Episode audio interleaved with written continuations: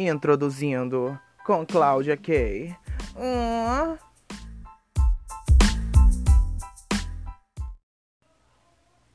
Olá! Se você está ouvindo isso é porque deu certo, eu fiquei feliz com o resultado, ou talvez não, mas essa é a primeira tentativa de podcast que eu estou fazendo e eu acho que nada melhor do que me introduzir para vocês primeiro, porque querida, eu fiz roteiro, eu estudei, eu me preparei, eu tô pronta para o abate. E vamos lá. Meu primeiro ponto aqui é quem sou eu? Quem sou eu? Anjo ou demônio? Hum.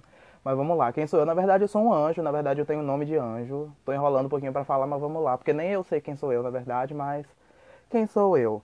É... Quem sou eu? Quem sou eu, mulher? Eu sou Miguel Emê, meu nome de batismo é Miguel, também conhecido como Miguel Emê no rolê, conhecido como MC nas batalhas de rap lorenenses e também conhecida como Cláudia Kay na noite LGBT. Eu sou cantor, eu sou compositor, eu flerto assim com hip hop, eu sou uma drag queen, é, me monto há quatro anos mais ou menos, eu tenho 20 anos de idade atualmente. Eu sou nascido em Salvador, Bahia, e moro na cidade de Lorena, que fica no interior de São Paulo, Vale do Paraíba. Assim, acho que a referência mais próxima que eu vou ter para dar é Aparecida do Norte, onde tem o Hotel do Papa. E basicamente, mano, eu sou isso que vocês estão ouvindo, eu me identifico enquanto bicha. Acho que isso é meu gênero, minha sexualidade, meu estilo de vida. Sou uma pessoa que está começando a entrar nesses rolês da não binariedade, a descobrir que, que eu não, não nunca fui um homem, mas também o lugar da mulher não me cabe. Sabe? Sou essa pessoa em descoberta, em desconstrução. E acho que essa é a minha introdução de quem sou eu. O mais que a gente vai precisar saber vai se desenrolar nas próximas jornadas, que é assim que eu vou chamar meus episódios, as jornadas.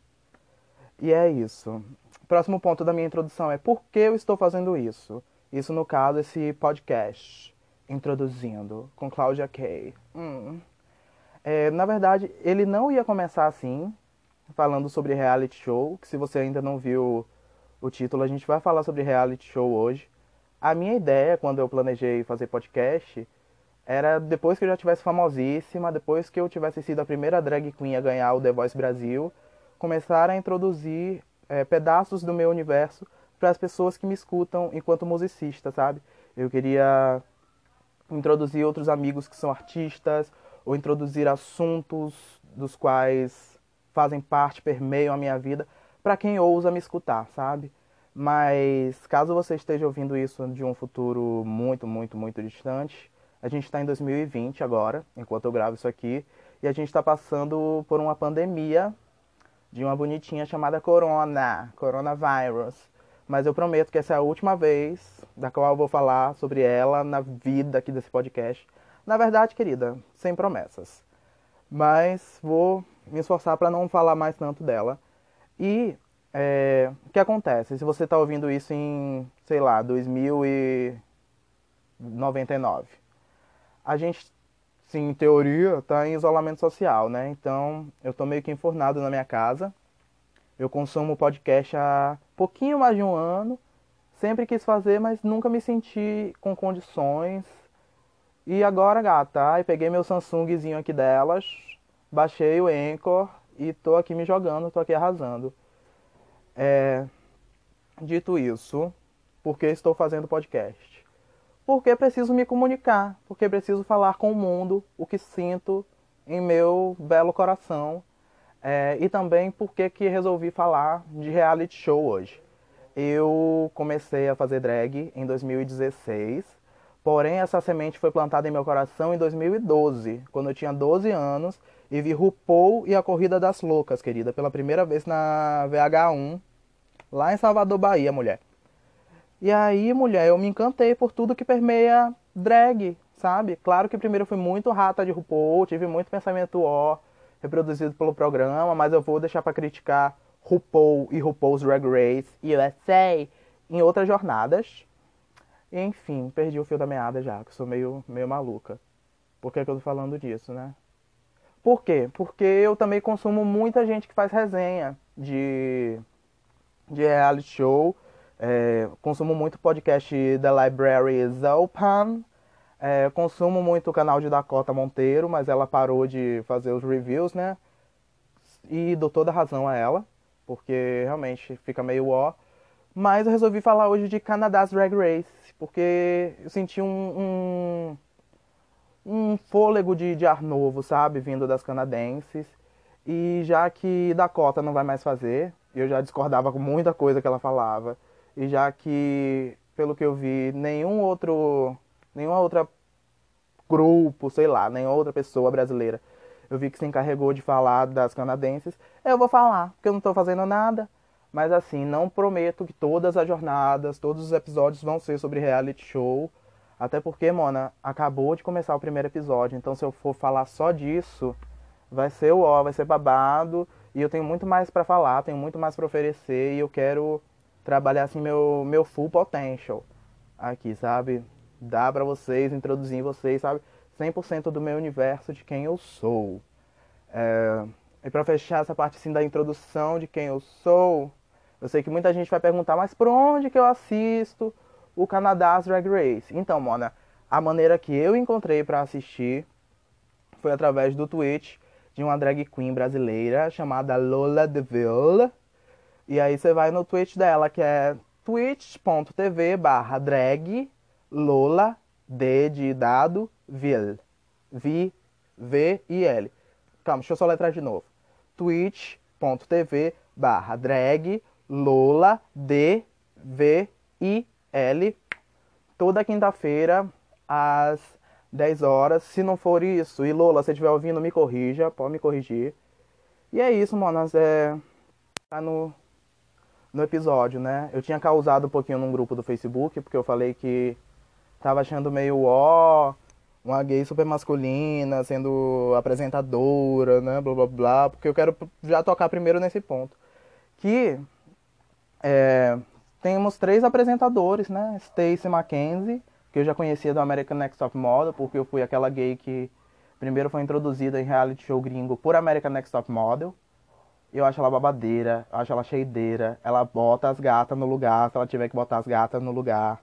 A gente tem Brooklyn Heights, que ficou em segundo lugar na 11 temporada de RuPaul's Drag Race, que basicamente ela foi a primeira canadense que quebrou essa redoma drag e meio que explodiu nesse universo RuPaulístico.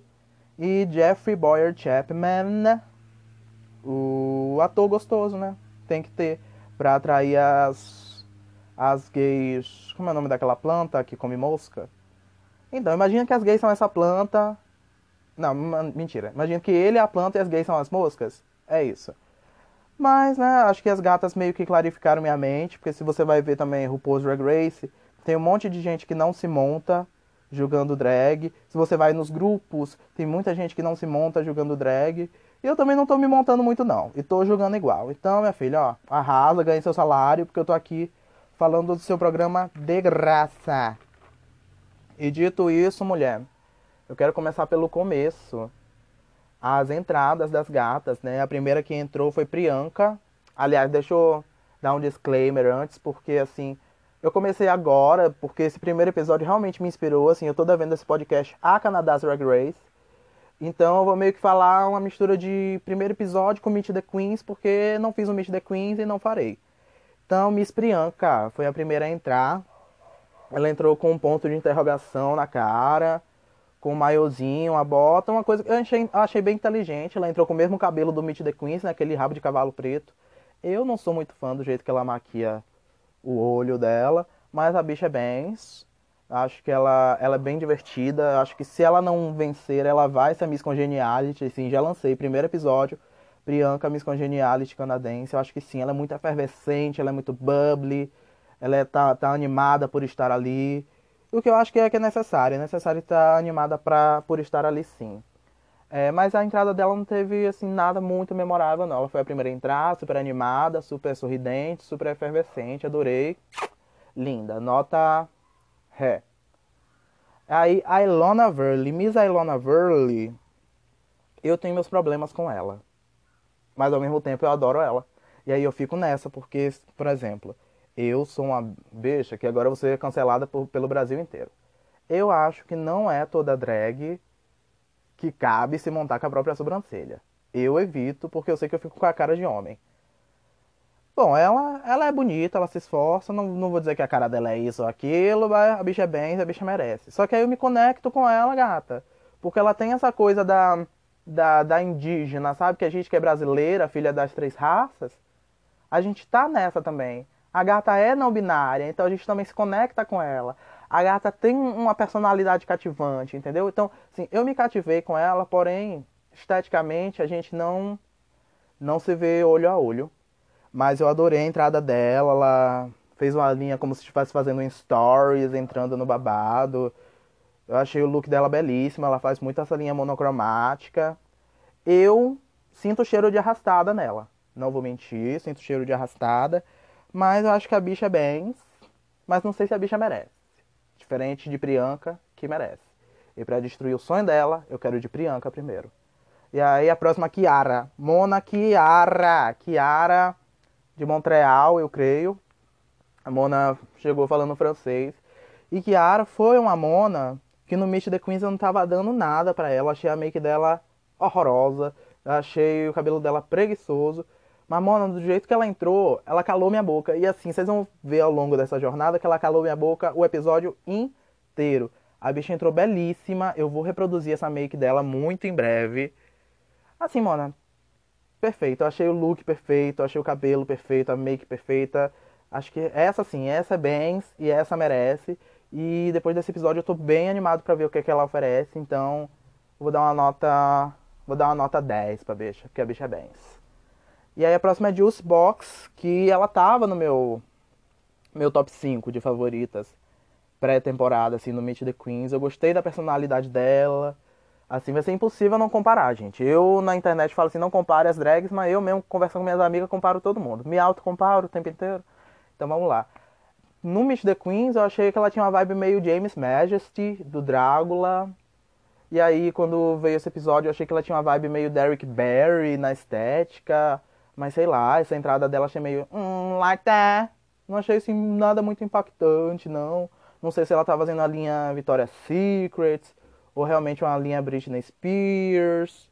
Sei que ela ficou presa né, na, na própria meia calça. Mas eu acho que ela, ela é muito bonita. Eu acho que ela entregou ótimos momentos durante a, a, o episódio. E se você ainda não viu ele todo, eu não vou falar mais muito não, porque no final a gente vai discutir o destino dela nessa quinta-feira. No caso, eu tô gravando na sexta, mas vai que eu solto na quinta, né? Nunca se sabe. E aí, a próxima gata, Anastasia Anaquay, que pra mim é a vencedora. Digam vocês o que quiserem, para mim ela é a vencedora. Porém, assim, vamos começar pelos pontos positivos dela. Ela é uma, uma pageant queen, né? uma gata miss. Ela, ela é polida. Ela costura as próprias roupas, o que eu acho que é sempre um plus, né? Ser uma drag autossuficiente, coisa que eu ainda batalho para ser, mas um dia a gente chega lá. Agora, esse look dela eu achei meio, sabe, tipo aquela sua tia, tia Sônia, que quer pagar de gostosona, acabou de se divorciar e aí quer andar com as primas. Ela, tá, ela me dá meio essa vibe. Ela me deu meio essa vibe. Mas eu gostei muito dela, achei ela cativante. É, a make dela eu vou falar um pouquinho mais pra frente, alguns pontos que me incomodaram. Mas eu acho, eu espero muito que ela ganhe, porque ela me lembra muito Bibi Zahara Benet. E eu espero que tenha esse paralelo dos Estados Unidos com o Canadá. Ela me lembra muito Bibi Zahara Benet. Uma queen negra, imigrante, com um sotaque meio francês, delicioso. E. Sério, sério, realmente, espero que ela, que ela vá longe. É minha torcida, assim, é minha top 1, pelo menos até agora. Próxima é Miss Lemon, de Nova York. Mano, Assim, o look dela foi impressionante. Eu gosto de, de opulência, eu gosto de megalomania, eu gosto de coisa grande. Ela veio grandona, com a capa arrastando no chão. Porém, eu acho que ficou nisso, sabe? Ficou nisso, mas a, ela é bela. Não sei se ela merece, mas ela é bela. Vamos, vamos deixar por aí. Ah, lembrei de, de uns pontinhos que eu não gostei dela. Eu não sou muito fã das gatas que ficam. Eu sou perfeita. Eu sou intocável. Quando gata, se você assistiu esse episódio, você viu o, o destino dela, né? Mas discutiremos, discutiremos. Próximo é Miss Scarlet Bobo, que também tá no meu top 5 pré-temporada. Na verdade, ela era a minha segunda favorita a ganhar. E essa entrada dela eu achei. Não achei coisa muita, não, mas também não julgo. Eu também não faria coisa muita quando, quando eu entrar no Drag Race, querida, porque vai acontecer. Amém. Joguei pro universo, joguei pro podcast. Mas assim, eu achei a entrada dela, me deu uma vibe assim. Se Detox, Brooklyn Heights e Phoenix da, te da terceira, da terceira temporada de RuPaul's tivessem uma, uma filha, assim, botassem elas todas no liquidificador, ia meio que dar ela. Porém, eu, pelo que eu vi dela assim fora, ela tem uns talentos bem interessantes. Ela é circense, ela cospe fogo, ela engole fogo. O look, assim, achei meh, mas eu acho que ela, ela é muito boa. E tenho certeza que ela vai longe. Essa temporada eu evitei pegar spoilers ao máximo, assim. Peguei um ou dois, assim, muito sem querer. Mas, no meu sentimento, assim, ela vai longe. E a próxima é Miss Kine, que também estava no meu top 5 pré-temporada. Eu já acompanho ela há muitos, muitos, muitos anos. Para quem não conhece, a gata é youtuber. Ela faz vários tutoriais de roupa, cabelo, make. E ela meio que me deixou decepcionado nessa entrada. Aquele bodysuit assim meio Aiden Zane, sabe? Duas cores cortado no meio, uma peruquinha meio ah, não sei, mano. Eu esperava muito mais dela e ela se mostrou ser uma pessoa assim muito arrogante dentro da competição. Existe muito a, a diferença entre ser arrogante e ser confiante, sabe? Eu acho que pra eu ser boa, eu não preciso falar você é ruim, sabe? Eu sou boa, eu sei que eu sou boa. Você pode ser boa também no seu, gata. Porque eu sou boa no meu. Eu falei certo? Não sei, tô um pouco com sede. Vamos lá, que é a próxima. Me perdi. Um segundo. Ah, ó, falando em boa, quem que é? Ela mesma. Que coisa boa. Miss Boa, que pra mim assim, é, minha, é a minha equivalente canadense. É Cláudia no Brasil e Boa no Canadá, fia. Ela é a gorda da temporada. Ela entrou com a roupinha de vaca e uma espaçonave na cabeça. E só depois eu fui entender isso. Que era uma referência àquelas histórias de vacas abduzidas. E ela falou, I'm not like the Outer Queens. E eu só fui entender esse negócio de Outer Queens com Outer Space, de espaço sideral, mano, muito depois. Enfim, eu anotei algo aqui sobre a entrada dela. Das Mona ter tirado ela. Das Mona ter falado da reputação dela na cidade. O que eu também me conecto, porque eu tenho uma, uma reputação meio questionável aqui na cena local, lorenense que eu vou deixar para falar um pouquinho também depois, na hora do espelhinho da desgraça delas. Porque, ai, mano, me, me conectei, sabe? Me, me identifiquei com ela e com o relato de mais algumas outras gatas. E a próxima a entrar foi Miss Rita Baga. Que. Hum, gosto dela, também tá no meu top 5 pré-temporada. Mas entrou assim um vestido meio que engoliu a forma dela, um vestido belo, ela tava bela, mas assim não me serviu nada assim demais, que eu fiquei, Oh, meu Deus. Mas ela é bem, ela é bem. Eu acho que ela vai se dar muito bem. Ela me lembra muito minha amiga Milena, porque pelo que eu entendi, o ser humano dela é 100% sobre aceitação. Um beijo, Milena. E um beijo pra Rita Baga, que para quem não sabe, ela é uma pessoa ex-obesa. E ela tá aí arrasando. Ela fala sobre a aceitação do sotaque francês dela, ela fala sobre a aceitação do corpo dela. E eu acho que é isso mesmo. Mas assim, a entrada dela achei eu daria uma nota Mi, de medíocre. Miss Jimbo, Miss Jimbo é a próxima. E assim, eu já vou falar logo que eu não gosto quando os maquiadores fazem tipo um rosto branco, um rosto colorido e deixa o corpo com cor de corpo, sabe? Acho que se você vai fazer uma fantasia, você tem que ir na fantasia assim full on, gata. Pinta até o dedo do pé, pinta até o pelo da churanha. Mas é, ela serviu essa coisa meio, sei lá, uma mini mouse, fetichista, distorcida. E ela tem um jeito meio Sharon Needles de falar. Só que ela é uma Sharon Needles meio no País das Maravilhas. E eu não sei o que esperar dela, mas eu acho que ela vai longe porque ela é meio esquisitinha. Mas não sei, Mona. A Mona. A Mona é bem. Acho que a maquiagem dela precisa de muito polimento, assim, desde o Mate the Queens. Que eu vi aquela sobrancelha, Mona! Aquela sobrancelha mal corrigida. Eu sou a drag da sobrancelha, Mona. Eu posso estar com a cara horrenda, mas a minha sobrancelha vai estar bafo. Isso posso te dar certeza toda vez que você me ver. Eu vou passar uma hora só na sobrancelha esquerda para deixar ela perfeita. Mas Miss Jimbo, vamos ver o que é que você serve aí.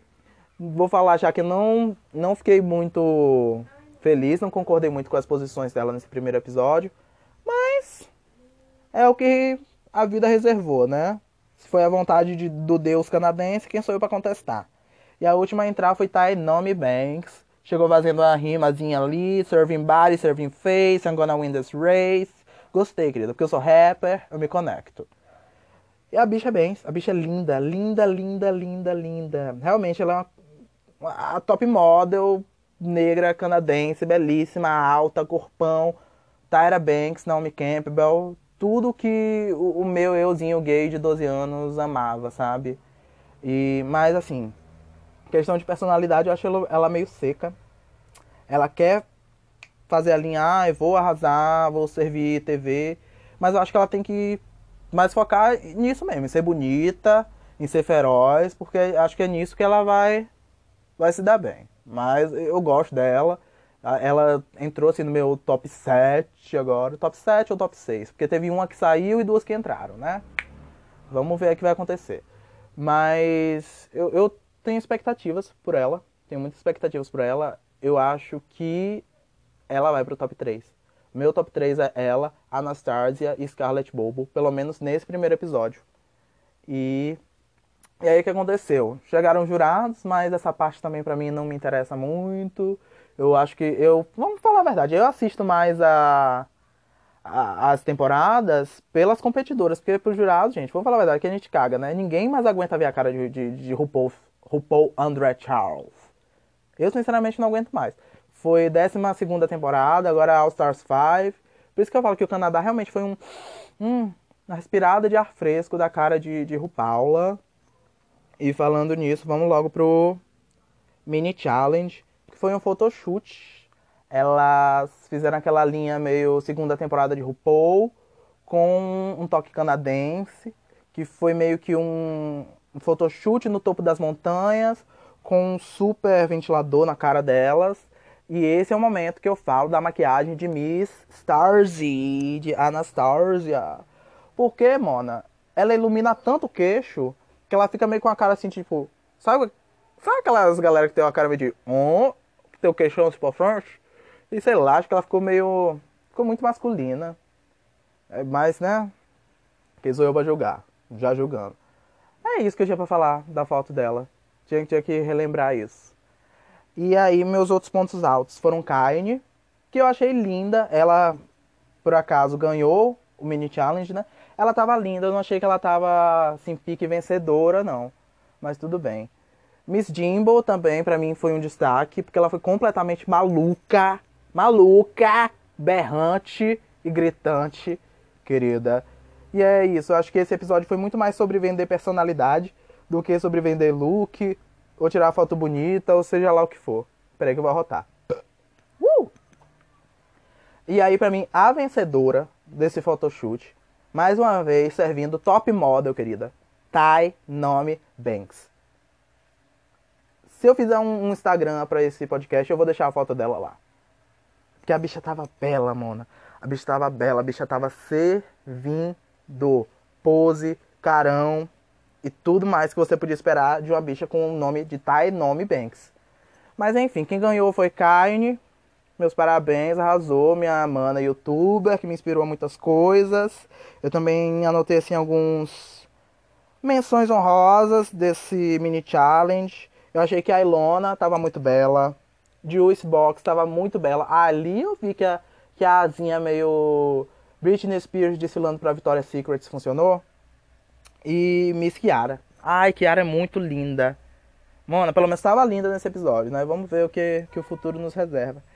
E acho que a minha menção honrosa ruim, Mona, vai pra Priyanka nesse mini desafio. Priyanka, acho que ela quis fazer meio a linha caricata, saiu com a cara uh, gata. Eu não penduraria essa foto na, em cima da minha lareira, né? Mas ok. E aí, gata? Minha questão com esse cast é um cast muito bom, é um cast muito forte, mas eu acho que eles quiseram botar um cast tão forte que acho que botaram possíveis winners de outras temporadas, tudo numa temporada só. Porque eu acho que, por exemplo, uma Priyanka tem possibilidade de ganhar, uma Scarlett tem possibilidade de ganhar, até uma Kaine tem possibilidade de ganhar, uma Jimbo, uma Rita, uma Tainomi. Então eu acho que devia ter esperado um pouquinho mais outras temporadas para distribuir elas melhor. Porque eu acho que vai dar Anastasia nessa. Acho que a gata é muito completa. Ela tem tudo que os jurados querem, sabe? Eu acho que ela só tem que melhorar aquela cara de. E aí ela vai ser realmente a dona do meu coração. Sim, na vida. Eu vou tentar aqui agora fazer um, um intervalo. E vou ver no que dá. Porque eu preciso tomar uma água. E voltei? Voltei. E voltando do mini challenge, como é de costume, as gatas se desmontam. É, Jimbo é considerada a daddy da temporada, a trade da temporada. E Kaine, por vencer o mini desafio, ela tem uma vantagem no maxi desafio. E o maxi desafio, acho que é jogando um, um shout out aí pra sexta e pra nona temporada, né, do RuPaul's Drag Race que as gatas têm caixas cheias de materiais temáticos e com esses materiais elas devem construir um look do zero para usar na temporada. Só que, por ser do Canadá, acho que elas colocaram ali temas culturais do Canadá, que eu não entendo muito, porque eu consumo mais TV americana, se eu for falar assim, de algum outro país que eu vá consumir TV é mais Estados Unidos mesmo, American Next Top Model, The Voice, RuPaul's Drag Race. Então não posso muito comentar nos temas. Mas pelo que eu vi assim dessa parte do episódio, não, não mostrou muito elas costurando, né, construindo, mostrou mais elas, ai, que lindo esse tecido. Ai, eu não sei nada desse tema. Ai, cara, não sabia da puta, me deu um tema que eu não gostei, blá blá blá. Mostrou mais uma coisa que destacou para mim foi Scarlett não saber costurar. Porque ela é uma drag, assim, experiente, bonita. Então eu espero, esperava, né, que ela tivesse um senso de boada, sabe? Mas tudo bem. É, e acho que aqui daqui já dá pra pular pro dia da... da... Esse é o Vete Montila baixou em mim. Chapinha afrouxou. Calma. Agora vai. E pulamos pro dia da eliminação pro espelhinho da desgraça, que é onde eu realmente me conecto com as gatas, porque a Ilona estava falando sobre ser nascida em Vancouver e se mudar para Los Angeles para meio que refazer a reputação drag dela por ter começado muito jovem, por ter sido muito imatura e por ter feito muita merda assim na carreira, sabe? Boa e Juicy Box falaram sobre isso também, sobre seus problemas com alcoolismo terem afetado sua carreira drag e o quanto ficar sóbria afetou a carreira de Juice, porque as pessoas meio que iam pros shows dela pra ver as merdas que ela ia fazer bêbada. O que me remete muito a quando eu comecei.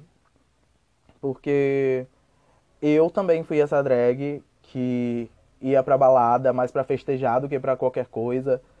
Dei muito PT, gata. Dei muito PT. O que eu acho que acabou meio que manchando minha imagem na cena e aí as gatas não estão prontas para entender que sabe que a gente cresce, que a gente evolui e que a gente não é a mesma, a mesma gata de quando tinha 16, 17, 18 anos.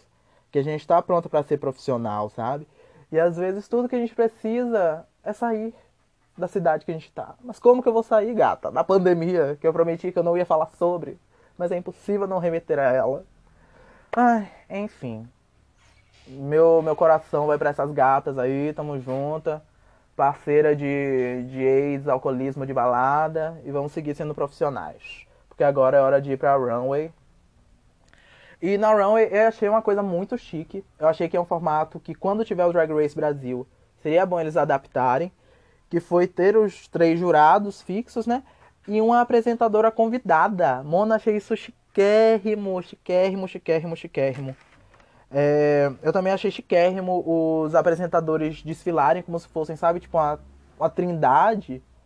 É como se fosse, sabe, RuPaul, a deusa máxima, e manda a mãe, a filha e a viadagem santa desfilar ali como a, as três que formam ela. achei isso chique. Chique, chique, chique, chique. Eu amo essa palavra chique. E não tem nada melhor do que definir eles como se não chique, mano. Foi chique. E aí a apresentadora convidada desse primeiro episódio, eu esqueci de anotar o nome dela. Eu acho que é uma atriz, né? Pelo que eu vi Lola Deville falando na Twitch. É atriz da Once Upon a Time, que eu também não assisto. Elisha Kubert, se eu não me. Se não me falha a memória. E se não for também, desculpa, Elisha ou Alicia ou sei lá. É, eu vou pular direto aqui pro look das gatas. E a primeira que apareceu aqui pra mim foi Kaine, que escolheu fazer um look disco. O que nunca é uma boa ideia em Drag Race. Se você parar pra pensar, quase 100% dos looks disco dublaram pelas suas vidas ou foram muito mal no desafio. E Kaine, eu não sei o que deu na cabeça dela, porque a bicha costura muito bem. Ela podia ter feito muito mais. Ela fez basicamente um macacão com a boca de sino, que tava tão cheia de coisa que ela andava e parecia que tava cagada, mona. Parecia que tinha cagado nas calças e resolveu andar na passarela. E eu também não entendi essa peruca dela. Meio bagunçada, mal feita, uma lace assim meio questionável. O que também me intrigou porque ela é muito, uma, muito talentosa enquanto peruqueira. Então esse look dela pra mim foi assim um, um low merecido, muito merecido. A próxima que apareceu pra mim foi Scarlett Bogle, que me lembrou um pouquinho Sasha Velour no no ball mais gay do mundo, que ela foi de cowboy, né, do Village People. E eu creio e tenho pra mim que essas chaps que Scarlett está usando não foi ela que fez. A Mona não costura e vai fazer chaps. Ou alguém fez pra ela, ou já veio pronto, ou sei lá. Mas eu acho que ela tava bem, pra quem não sabia costurar, né? Amarrou umas coisinhas ali na teta. Deixa eu ver, eu botei ela no meu top 3. Botei. Pior que eu botei. Eu acho que ela merecia o high. Porque nessa, nessa passarela, eu acho que valeu muito mais o jeito que a gata vendia a roupa, vendia a personalidade, do que realmente a roupa. Porque já, já dando um, uma adiantada, boa vai estar no meu top 3. E a roupa dela tava ó. e seguimos em frente. Jimbo. Jimbo foi elogiadíssima no Facebook. Porém, eu não, não gostei. Eu achei que essa silhueta deixou ela super cachuda. Deixou ela super sem forma. E eu sou bem assim, babona por, por silhueta feminina, sabe? Por silhueta ampulheta. O que é um gosto meu. É um gosto meu. Mas assim, eu achei que ela não, não tava merecendo high, não. Tiveram gatas que até falaram que ela merecia ganhar, mas pra mim ela tava assim, um, um safe low. Safe low. E foi isso que eu achei. Juice Box. Juice Box, menina. É a Derek Barry canadense. É, é difícil defender. Porque eu gosto dela, eu gosto da personalidade dela, eu acho ela efervescente. Mas ela basicamente pegou um, uma saiota, um cropped, colou um CD e foi isso. Mas ela serviu personalidade na passarela, sabe? Ela tava balançando o rabo de cavalo, ela tava servindo a Britney Spears que eu queria dela. Então, assim, pra mim serviu pontos, mas não, não, não compensou pela roupa ruim. Não compensou pela roupa ruim e não tem mais muito o que fazer. Miss Priyanka também fez essa linha um cropped, uma hot paint, mas ela enfeitou mais um pouquinho, também não foi nada assim demais. Pra mim ela é uma drag boa, mas nesse episódio ela foi bem meh. Safe, safe, safe. Miss Rita Baga, que pra quem não sabe venceu esse episódio, não sei como, porque assim, no meu roteiro ela é low. Ela é low, ela não chega a ser bottom, mas ela é low. Eu achei que ela não precisava do review. Sabe quando a Alexis Michelle perdeu o desafio das Kardashians porque ela tava com um vestido feio embaixo do casaco de pele. Foi isso, ela tava com um vestido azul feio embaixo de um casaco de pele que também não tava lá essas coisas. Mas ela serviu personalidade, né? Ela mostrou quem ela é, cabaré, camp, Quebec. Mas assim, não, pra mim não foi longe assim, de, de ser a, a melhor. Mas tudo bem, né? Eu não sou Brooklyn Heights. Miss Anastasia. Miss Anastasia, eu fiquei meio dividido porque, assim, eu não gostei de quase nada, mas eu gosto dela. Eu não sei se ela fez esse essa capona assim por cima, que eu achei breguíssima, achei nossa, mano, muito prega, tudo muito vermelho, essa peruquinha de sabe aquelas Little Women LA? Tem uma que é bem assim, um cabelinho assim meio ruivinho, ela tava me lembrando ela.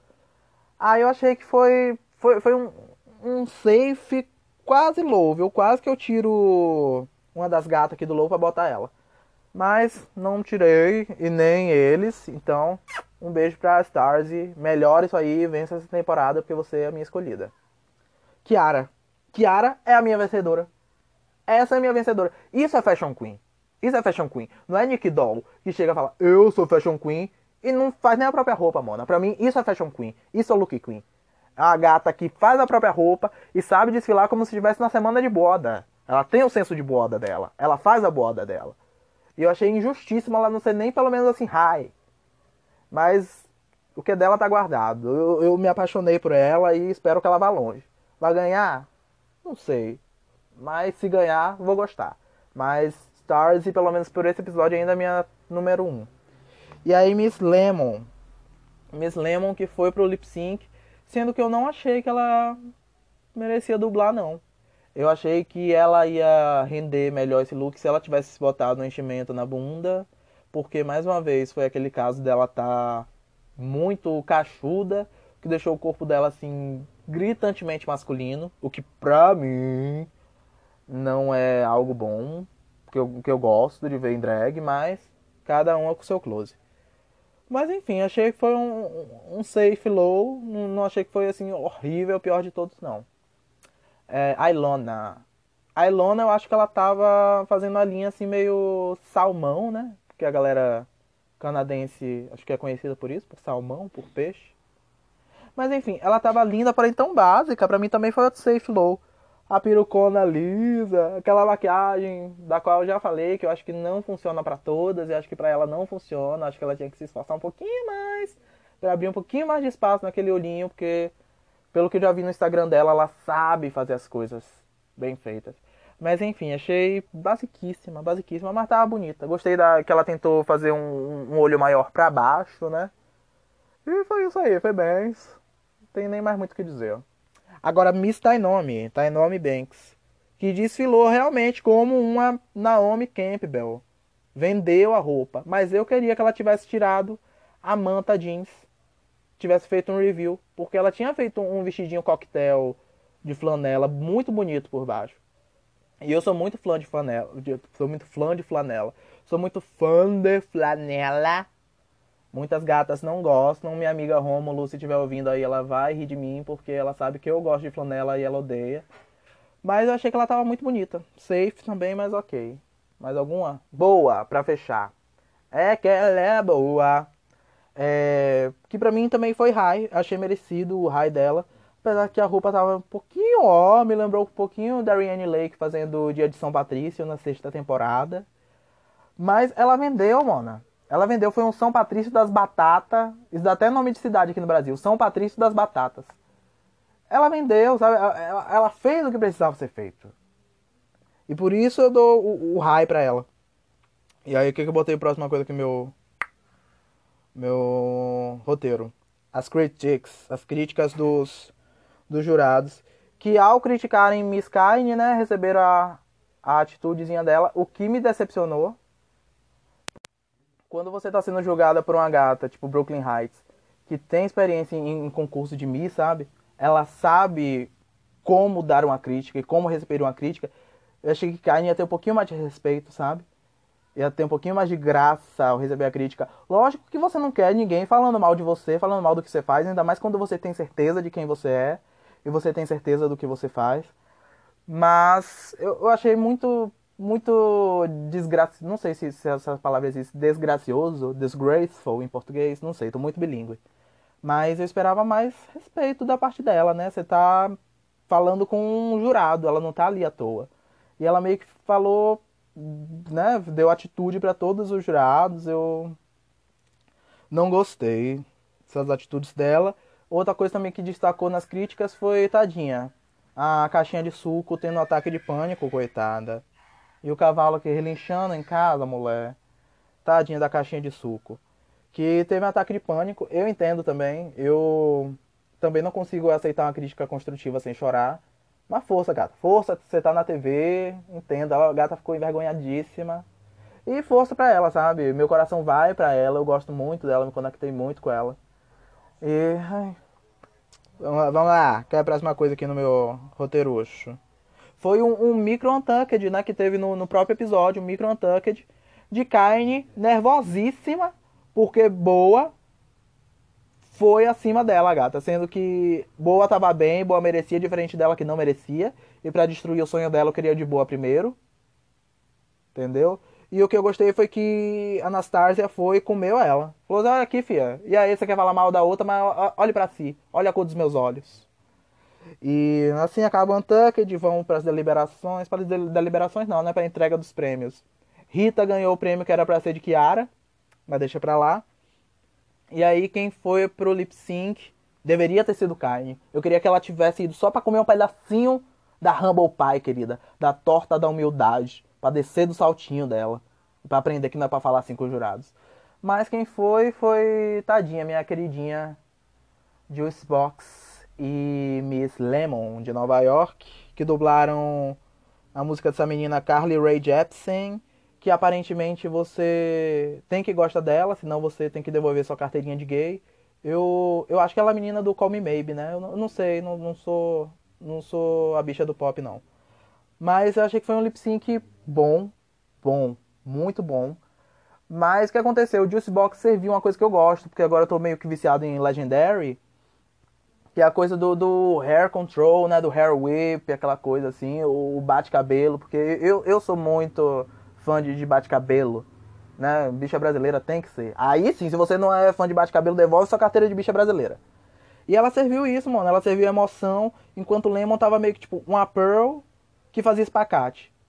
O que prova, mas, mas assim, conecta com Brooklyn Heights, né? Porque Brooklyn Heights é a rainha do espacate. Só que aí meio que, que fica assim, sabe? Parece que para ganhar o lip sync é só bater a chavasca no chão. E aí todo mundo fica impressionado. Sendo que a gente já teve 500 milhões de temporadas de Drag Race ao redor do mundo. A gente já viu 500 drags fazerem isso. E eu acho, eu creio, tenho pra mim, que tinha que ser Juice Box, a vencedora do lip sync. Mas não foi, né? E, infelizmente eu tive que dar adeus a essa querida. E assim terminou essa primeira jornada, essa primeira andada, a minha parte 1 em Canadás Drag Race, dando adeus à minha caixinha de suco. E, monas, eu creio que é assim que eu dou adeus para vocês também. É, se vocês aguentaram até aqui minha doce voz, eu vou pedir para vocês irem no Instagram me seguir também. É, arroba claudia.k, Cláudia com K e K tipo Mary Kay, K-L-A-U-D-I-A.K-A-Y.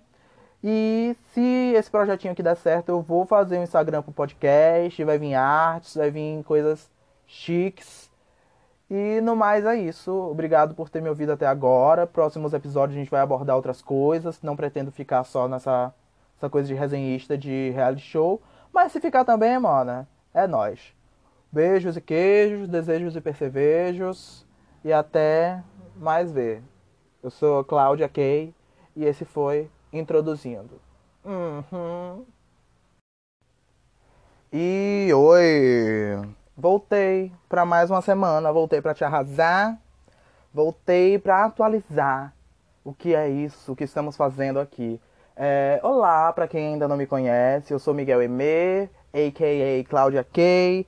Agora sou um podcaster, tô aqui fazendo as loucuras e falando sobre a vida da tapas na cara da gente, sabe? Falando sobre a vida ser uma eterna mordida de língua, porque no último podcast eu falei que não ia falar de reality show, e aqui estou eu falando de reality show mais uma vez.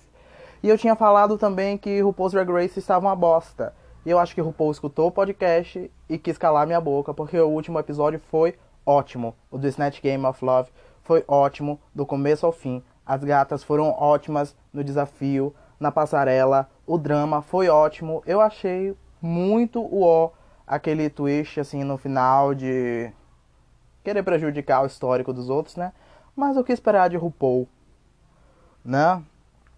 Mas enfim, continuando nessa linha aí de artistas americanos, eu resolvi trazer umas descobertas que eu tive essa semana sobre os efeitos né, do, do movimento Black Lives Matter nas atitudes de alguns artistas brancos americanos e como eles adotaram essas atitudes antirracistas que são louváveis e como eu acho que é, pessoas ao redor do mundo também deveriam adotar essas atitudes.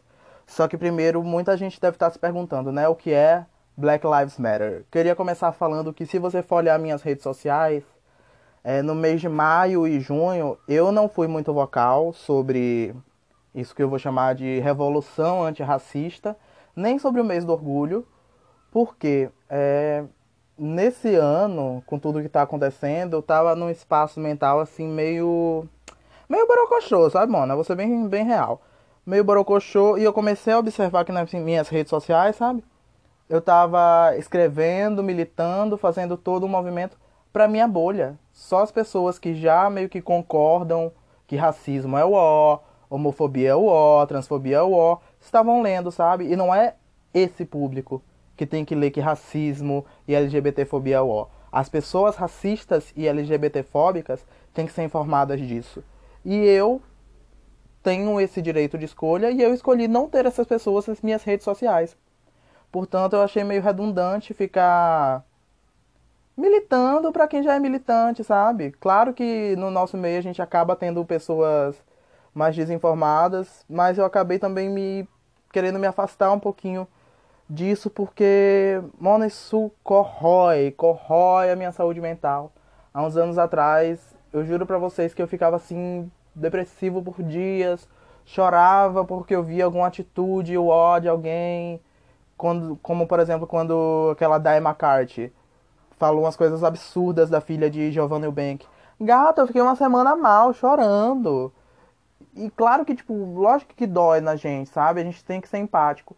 Mas eu, eu esse ano, sabe, eu preferi não tocar tanto nesses assuntos, porque eu já, já tinha muita gente maravilhosa que eu vou citar aqui hoje falando sobre. E não, não acho que, que, que, coube a mim, sabe? Pelo menos esse ano. Mas esperem de mim muito posicionamento aqui, porque eu só tô aqui é para ajudar na revolução, querida. E aí, já me perdi no assunto. Vocês já perceberam que eu sou assim, né? Que eu navego. É, uma artista branca que me, me trouxe a, essa, essa conclusão, assim, de algumas atitudes antirracistas que pessoas brancas podem tomar é uma drag queen de Chicago, Illinois, chamada Darby Lynn Cartwright. Ela mudou o nome drag dela, que anteriormente era conhecido como Dixie Lynn Cartwright, porque Dixie é um termo racista. E eu acho que pouquíssima gente sabia disso, eu também não sabia. E fui atrás disso. Nisso que eu fui atrás de pesquisar por que Dixie é um termo racista, eu descobri também que a banda country, Dixie Chicks, também mudou seu nome, agora é apenas The Chicks. É, para quem não conhece Dixie, The Chicks, desculpa, The Chicks, elas são donas dos hits como o cover né, de Landslide, que na verdade é uma música de Fleetwood Mac. Elas têm Wagon, Not Ready to Make Nice, Let Him Fly, que se você também consome The Voice americano, The Voice gringo, assim, você é um pouquinho familiar com música country. Outra banda country também que mudou o nome é a Lady A, anteriormente conhecida como Lady Antebellum, que é dona daquele hit mundial Need You Now. E eu dei uma pesquisada assim de por que, que esses termos são racistas e eu achei uma teoria de por que, que Dixie é um termo racista. Dixie é um termo que se originou no estado da Louisiana, nos Estados Unidos, onde nos tempos assim pré-guerra, as notas de 10 dólares vinham escrito Dix, que significa 10 em francês. E logo aquele lugar é, da Louisiana foi denominado Dixieland, e ali era palco de muitos teatros de blackface. Para quem não sabe o que é blackface, era uma técnica no teatro antigo e nem tão antigo assim, que pessoas brancas se pintavam de preto e aumentavam seus traços e faziam caricaturas de pessoas negras com o intuito de ridicularizar, sabe? Através de um personagem totalmente estereotipado. Então, a Dixie é, era o termo dessa, que para denominar, sabe, essas terras onde o blackface era exaltado, onde ideologias escravo, opa, escravocratas eram exaltadas e por isso é um termo que deve ser banido, gata. E antebellum significa antes da guerra. E o antes da guerra nos Estados Unidos é, significa um tempo onde a escravidão era legalizada. E aí os termos. Sorry. Uh, e aí os integrantes da banda Lady A, agora, falaram que não não estavam imaginando. não cogitaram né, esse, esse sentido da palavra. Queriam só essa realmente alusão aos Estados Unidos mais antigo. O que nos leva a pensar em termos brasileiros, que também são super racistas e a gente tem que parar de usar. Como alguns exemplos. Mulata é um termo hiper racista, porque mulata vem de mula, fala de uma mulher que era usada como, como realmente como uma, um, um equino para carregar coisas para as pessoas brancas, sabe? Também como fazer nas coxas, que remete a um período de escravidão, onde as mulheres negras faziam seus trabalhos com seus materiais em cima das suas coxas, sabe? Magia negra. Eu acho que realmente a, a palavra negro em geral foi uma palavra que o branco impôs, sabe? É, e são coisas que a gente tem que reimaginar. Tem que olhar sim o nosso vocabulário para a gente não estar tá reproduzindo esses racismos estruturais que foram normalizados, gata, mas não são normais. E Agora, vindo para uma nota mais leve, é, eu acho que, na minha parte, para ser uma pessoa antirracista, é, para mim vale também exaltar prosperidade para as pessoas negras ao meu redor. E por isso eu separei seis arrobas de artistas negros incríveis, que são amigos meus, e que eu quero indicar aqui logo no comecinho para vocês seguirem, porque eles são bens e eles merecem. E o primeiro arroba é de minha amiga Joyce Souza. Joyce underline MSZA, Joyce com Y.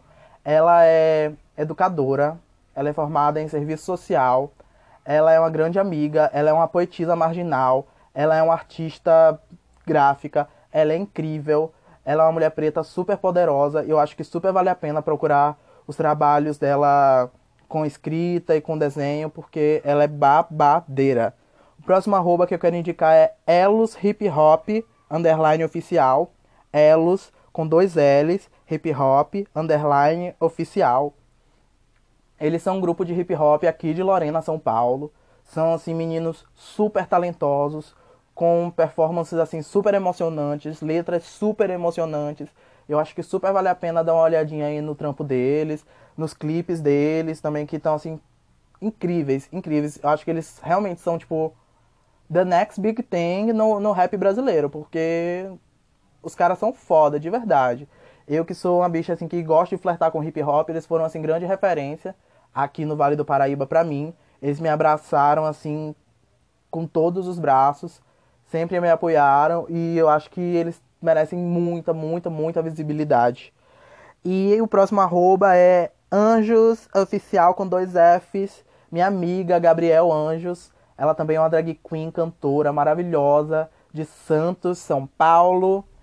Ela é linda, ela é gostosa, ela tem a voz de um anjo. Eu super acho que vocês deviam checar ela porque ela tem músicas incríveis, ela tem uma voz incrível, ela tem performances incríveis e ela merece ser introduzida para vocês. E mais uma arrobinha, Ti Antunes, T-H-I-I Antunes é minha amiga Tiago, de Guaratinguetá. Ela é bailarina, ela é maquiadora, ela está inserida na cultura ballroom brasileira, o que eu acho incrível. Eu quero muito trazer ela aqui pra gente falar sobre Legendary, pra gente falar sobre Paris is Burning, pra gente falar sobre ballroom no Brasil e no mundo, entendeu? A bicha é bens e a bicha merece. Eu super acho que vocês, que se vocês curtem meu trabalho, meu trabalho, é o que eu penso. Se você escuta esse podcast, vocês escutem o que vocês já viram de mim, vão procurar ela, porque ela dá muito o nome. É mais uma bicha que também dá o nome, que é muito minha amiga, que eu amo demais. É a MC Alisso, MC, MC A-L-I-S-S-O. Ela tá meio que começando assim nos rolês musicais, mas é uma bicha linda, linda demais, que eu acho que tem tudo para explodir aí.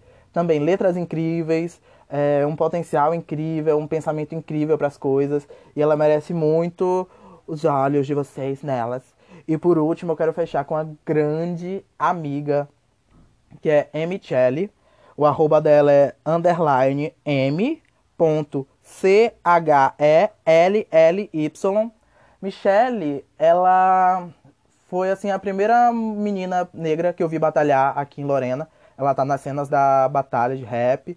E ela foi a primeira lorenense que eu vi meter as caras e ir para São Paulo, sabe? Ela foi pra Batalha da Aldeia. Se vocês jogarem MTL no YouTube, vocês vão ver as batalhas dela.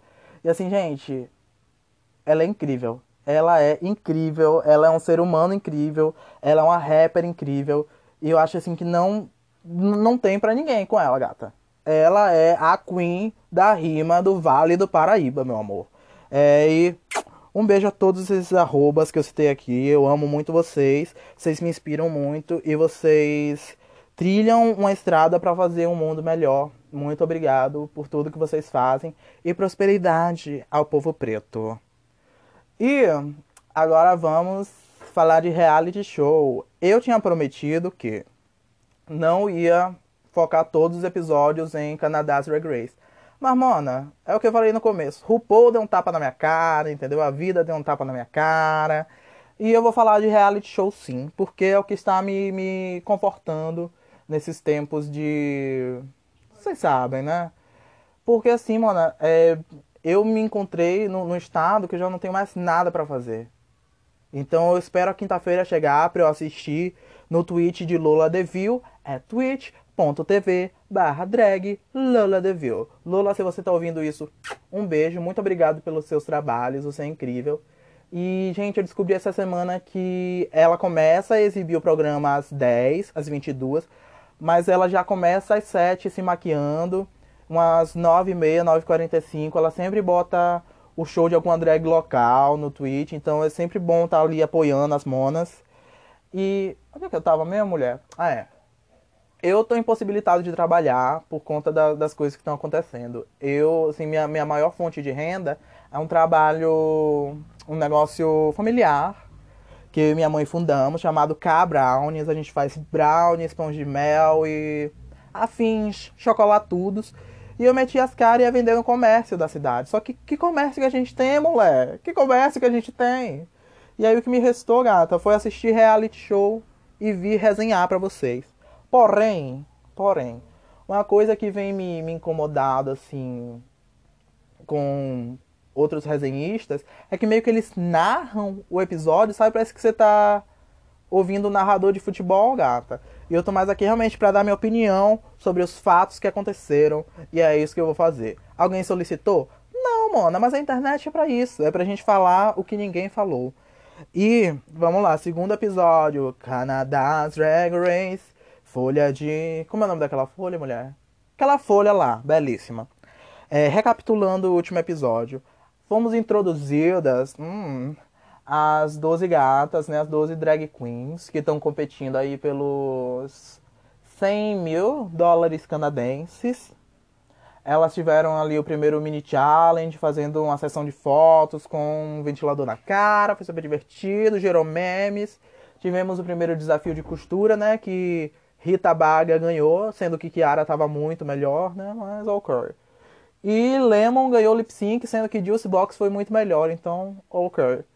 Mas chegamos aqui no no primeiro episódio com as gatas voltando e Carne ainda acha que a roupa dela era a melhor. E assim, quem já ouviu o primeiro episódio sabe que eu amo carne, sempre amarei carne. Ela, assim, me ensinou muita coisa que eu sei sobre drag hoje, sabe? Eu ainda não sei costurar uma zorra do nada. E olha que eu fiz aula de corte e costura, querida. Mas de ver ela costurar aquelas coisas me dá vontade de ser a própria Westwood. Porque a bicha sabe dar o nome na costura. E aí, isso que me comecei a me questionar, porque ela dá o nome na, na, ela dá o nome na costura no YouTube, Mas ela chega no programa e todas as roupas dela estão folgadas nela. Sabe, meio sacolosa. Eu não sei se ela perdeu peso no meio tempo entre costurar as roupas e chegar até o programa, ou o que aconteceu. Mas aí, aí que eu penso, entendeu? Claro que ela economizou muito mais costurando a própria roupa. Mas às vezes aí é necessário você contratar alguém para fazer uma roupa para você. É, também queria dar um disclaimer que nesse episódio eu vou tentar falar mais devagar e enunciar melhor as minhas palavras. E let's go. Então, Kaine é completamente delusional. Vamos colocar logo isso aí.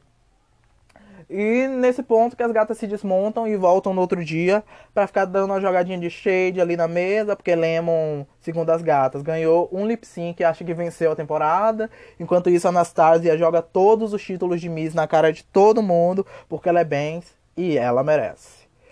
E logo somos apresentadas ao mini challenge, que vai ser tipo um, um balé dance off inspirado na carreira de Brooklyn Heights, né, a apresentadora que é uma dançarina assim de balé exímia, querida, exímia. E aí uma coisa que me surpreendeu nesse Canadá Drag Race foi que os pit crews, sabe, os gostosinhos que entra, eles entraram de calça, mulher, de calça e sapato. O que eu achei bom, assim, né? Deve, deve ser porque o Canadá é mais frio. Mas, mulher, se você vai botar Gogo Boy no programa, bota o Gogo Boy pelado de vez. Que é isso? Vai botando bofe de calça, de sapato? Enfim. Eu separei aqui alguns dos destaques. Primeiramente, vamos falar do destaque. Aquela musiquinha do Quebra-Nozes.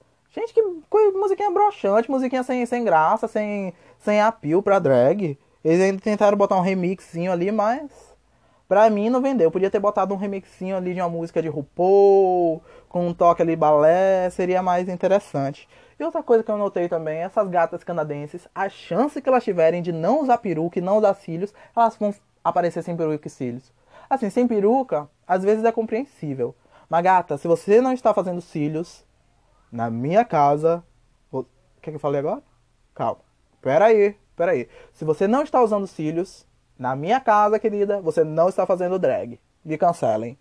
Enfim, eu acho que os destaques foram Anastasia, né? Que fez a linha bailarina fina, depois bateu na cara das bichas.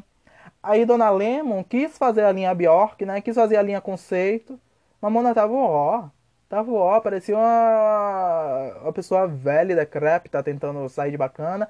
E salvou no espacate, porque é isso que tá salvando ela, acho que desde o começo da competição, tacar a chavasca no chão. Acho que esse é o termo que, que resume a drag queen Lemon nesse contexto. Além dela, teve Boa, que eu achei que realmente dessa vez ela foi boa. Vamos fazer muita piada com esse nome dela, gente. Acho que o erro dela foi colocar o nome dela boa sem saber que tinha uma palavra em português para isso.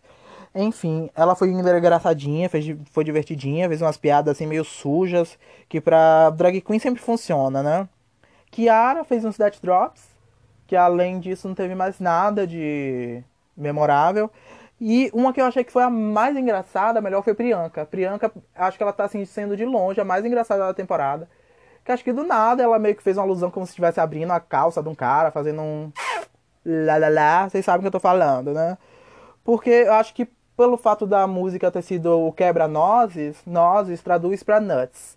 Nuts em inglês também é outro nome para bolas. Então acho que ela quis fazer essa coisa assim, esse humor meio com um trocadilho sexual. Eu achei que foi engraçado, achei divertido. Mas quem ganhou foi Boa e Anastasia. Eu teria dado a outra vitória pra Priyanka, porque eu achei que ela, ela foi uma das. A única, gata. A única que me fez rir. E assim, mas mesmo assim, né? Anastasia e Boa ganharam o poder de escolher os times. O que eu acho que nunca é bom, gata. Acho que se você tá em Drag Race, não queira. Não queira ganhar um mini desafio, porque só vai trazer maldição pra sua vida, gata. Lá a Bachúria tá amarrado. Mas assim, então, no, o Maxi Desafio, pelo que eu entendi, elas tinham que fazer uma paródia de comerciais que passavam na TV canadense, assunto do qual eu não entendo nada. Acho que minha primeira introdução à TV canadense está realmente sendo o Canadás Drag Race. Mas enfim, as gatas escolhem seus times e a Ilona Verley fica por último porque Boa não sabe falar o nome dela. Porque Boa aparentemente não consegue lembrar nomes. O que eu acho que, tipo assim, gata, eu já sabia o nome de todas assim que o elenco foi anunciado. Talvez seja porque eu sou assim, fissurada, maluca por Drag Race, né? Mas. It's okay. It's okay. E aí a Ilona, por ter sido a última escolhida, pode escolher o seu time e ela vai pro time de boa. Pelo que eu entendi, ela tem uma amizadezinha ali com Scarlett, com Boa, com Kaine. E somos apresentados aos roteiros, né, as premissas das cenas que elas vão parodiar. O que eu acho que é sempre uma bosta, gente. Vamos falar a verdade. Roteiro de, de ceninha de atuação de Drag Race nunca é bom, nunca é engraçado. Mas eles tentaram realmente tirar um, um leitinho aqui da pedra. O time de boa vai fazer uma paródia da história das drag queens. Das drag queens não, né? Uma paródia do movimento sufragista, que elas vão chamar de muffragists. Muffragists. Mufragistas. Mufragistas. Buscando o direito do voto. E são impedidas por um juiz, que depois descobrem que é drag também. E eu fiquei meio. Hã? Mas vamos comentar sobre. É... Logo após, o time de Stars recebe um roteiro sobre a história de uma doutora que. Qual é a palavra para allegedly? Supostamente cura várias doenças relacionadas ao mundo drag, mas na verdade é a enfermeira que achou todas as curas. E nessa linha que que Brooklyn vai visitar as gatas, né, para dar um pitaco. Eu gostei que, que eles estão dividindo bem, né?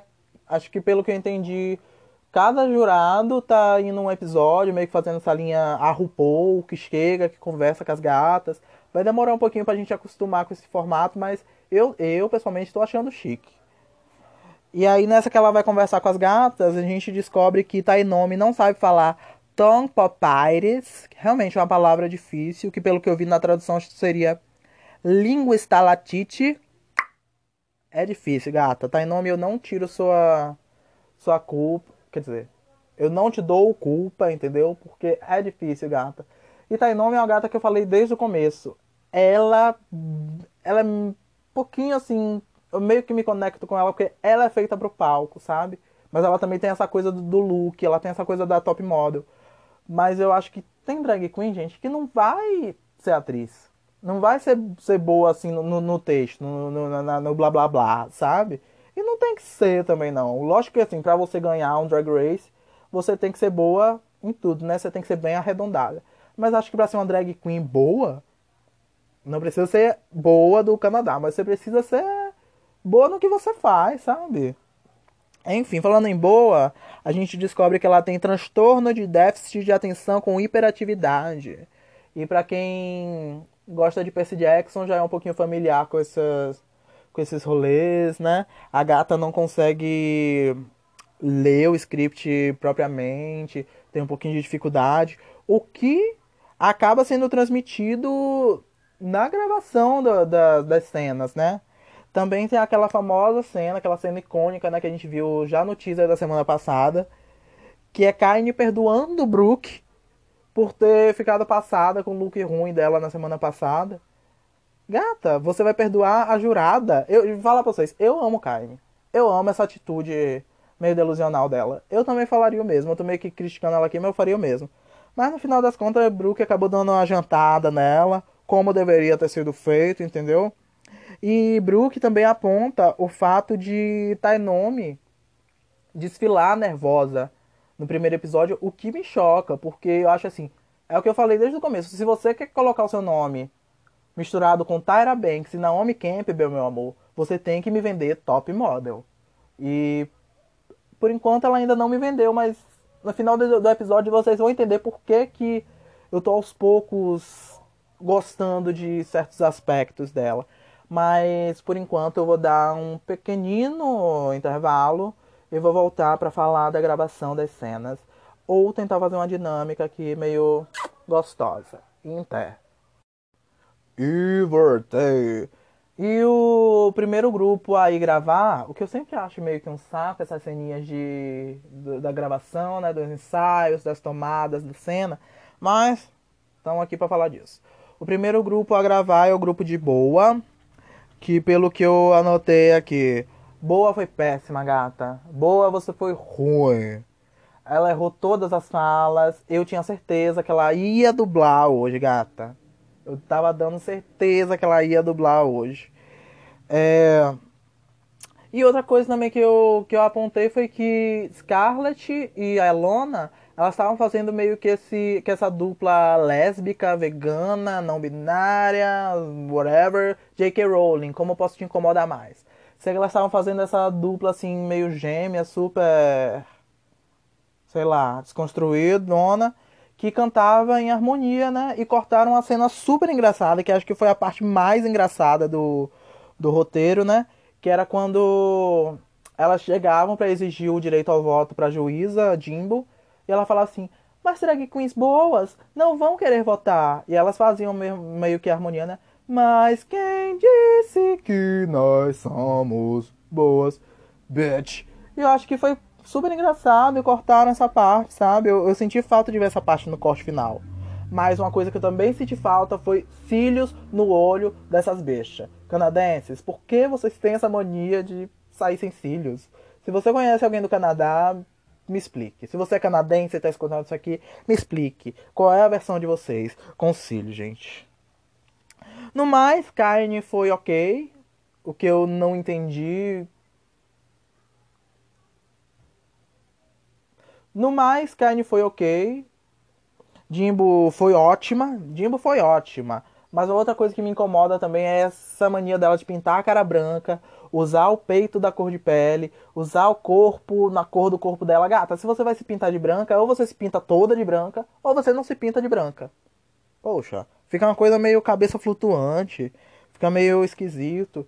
E Priyanka também foi muito boa. Priyanka me lembrou muito minha amiga Erika Trans. Um beijo pra ela. Sabe aquela gatinha assim meio Flirtalicious, aquela gatinha que gosta de flertar, sabe? Vamos falar logo, a piranha do grupo. Um beijo, Priyanka, um beijo, Erika Trans. É, mas meio que o primeiro grupo foi isso, sabe? Não me impressionou muito. A parte que me impressionou não foi exibida, então. Meh. O segundo grupo teve um roteiro menos engraçado ainda, mas acho que elas souberam ordenhar melhor o roteiro para fazer coisa engraçada, sabe? Acho que todas do segundo grupo foram boas, menos Tainomi Banks. Mas tudo bem, ela tá no direito dela de não ser uma boa atriz, entendeu? Acho que ela teve um momento que ela pediu água no, no, no set, né? Achei isso meio. Até eu destaquei isso, achei isso meio interessante que, gente, a gata tava nervosa, a gata tava nervosa. E tanto que no corte final mostraram partes dela errando, sabe? Pegaram ela errada na, na tomada final. Ou seja, eu acho que ela errou tanto que até na tomada que prestou, ela tava ruim. Mas no mais, eu achei que a Anastasia tava linda. E vocês viram ela prevendo o coronavírus com aquela máscara de, de, de pedrarias vermelhas? Belíssima, mulher, belíssima. E mais uma pessoa que tava sem cílios, Rita Baga. Rita Baga que tava sem peruca no mini challenge e sem cílios agora na gravação também desfilou sem peruca, acho que na, na última passarela, mas ela tava com, com cabeçote, então vamos perdoar, né? O conceito dela aí. No mais foi isso, as gravações, não teve nada assim muito chocante. A gente vai pro momento assim, vamos nos arrumar, falar dos nossos dramas, das nossas vidas, que foi a parte assim que mais me tocou, sabe?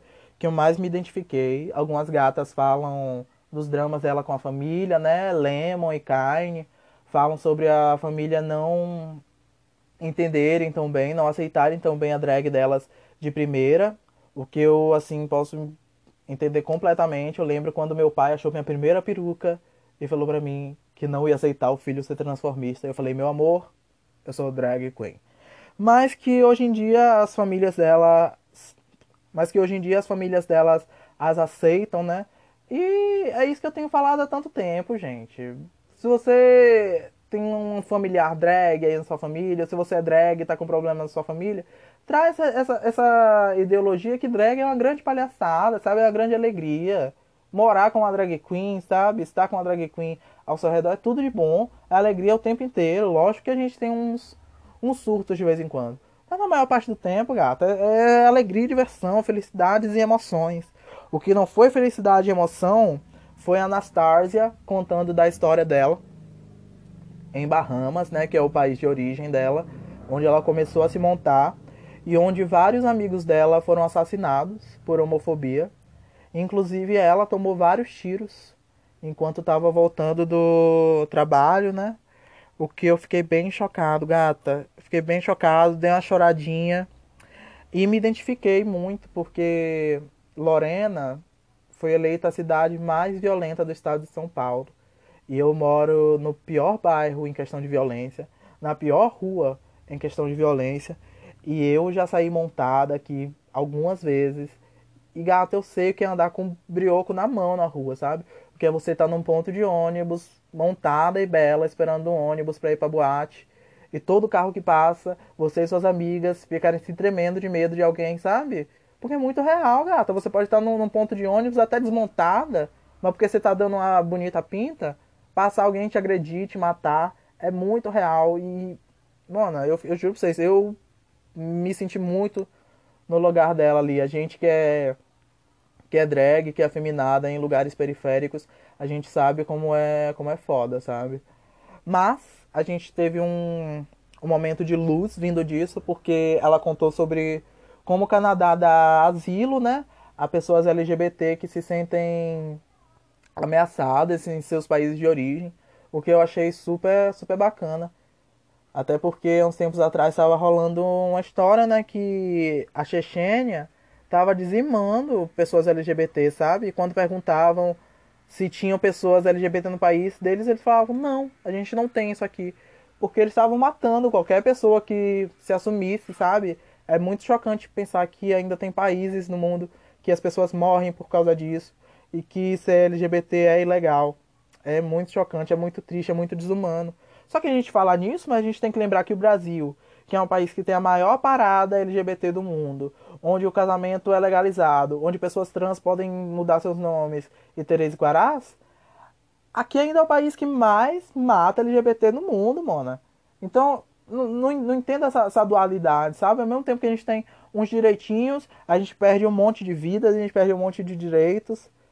É babado, mulher, é babado, mas vamos pra passarela. Let's go. E essa semana, o apresentador convidado, que eles têm essa dinâmica, né, que eu acho chique, é Jade Hassunet, que eu nunca ouvi falar, é uma gay de cabelo rosa.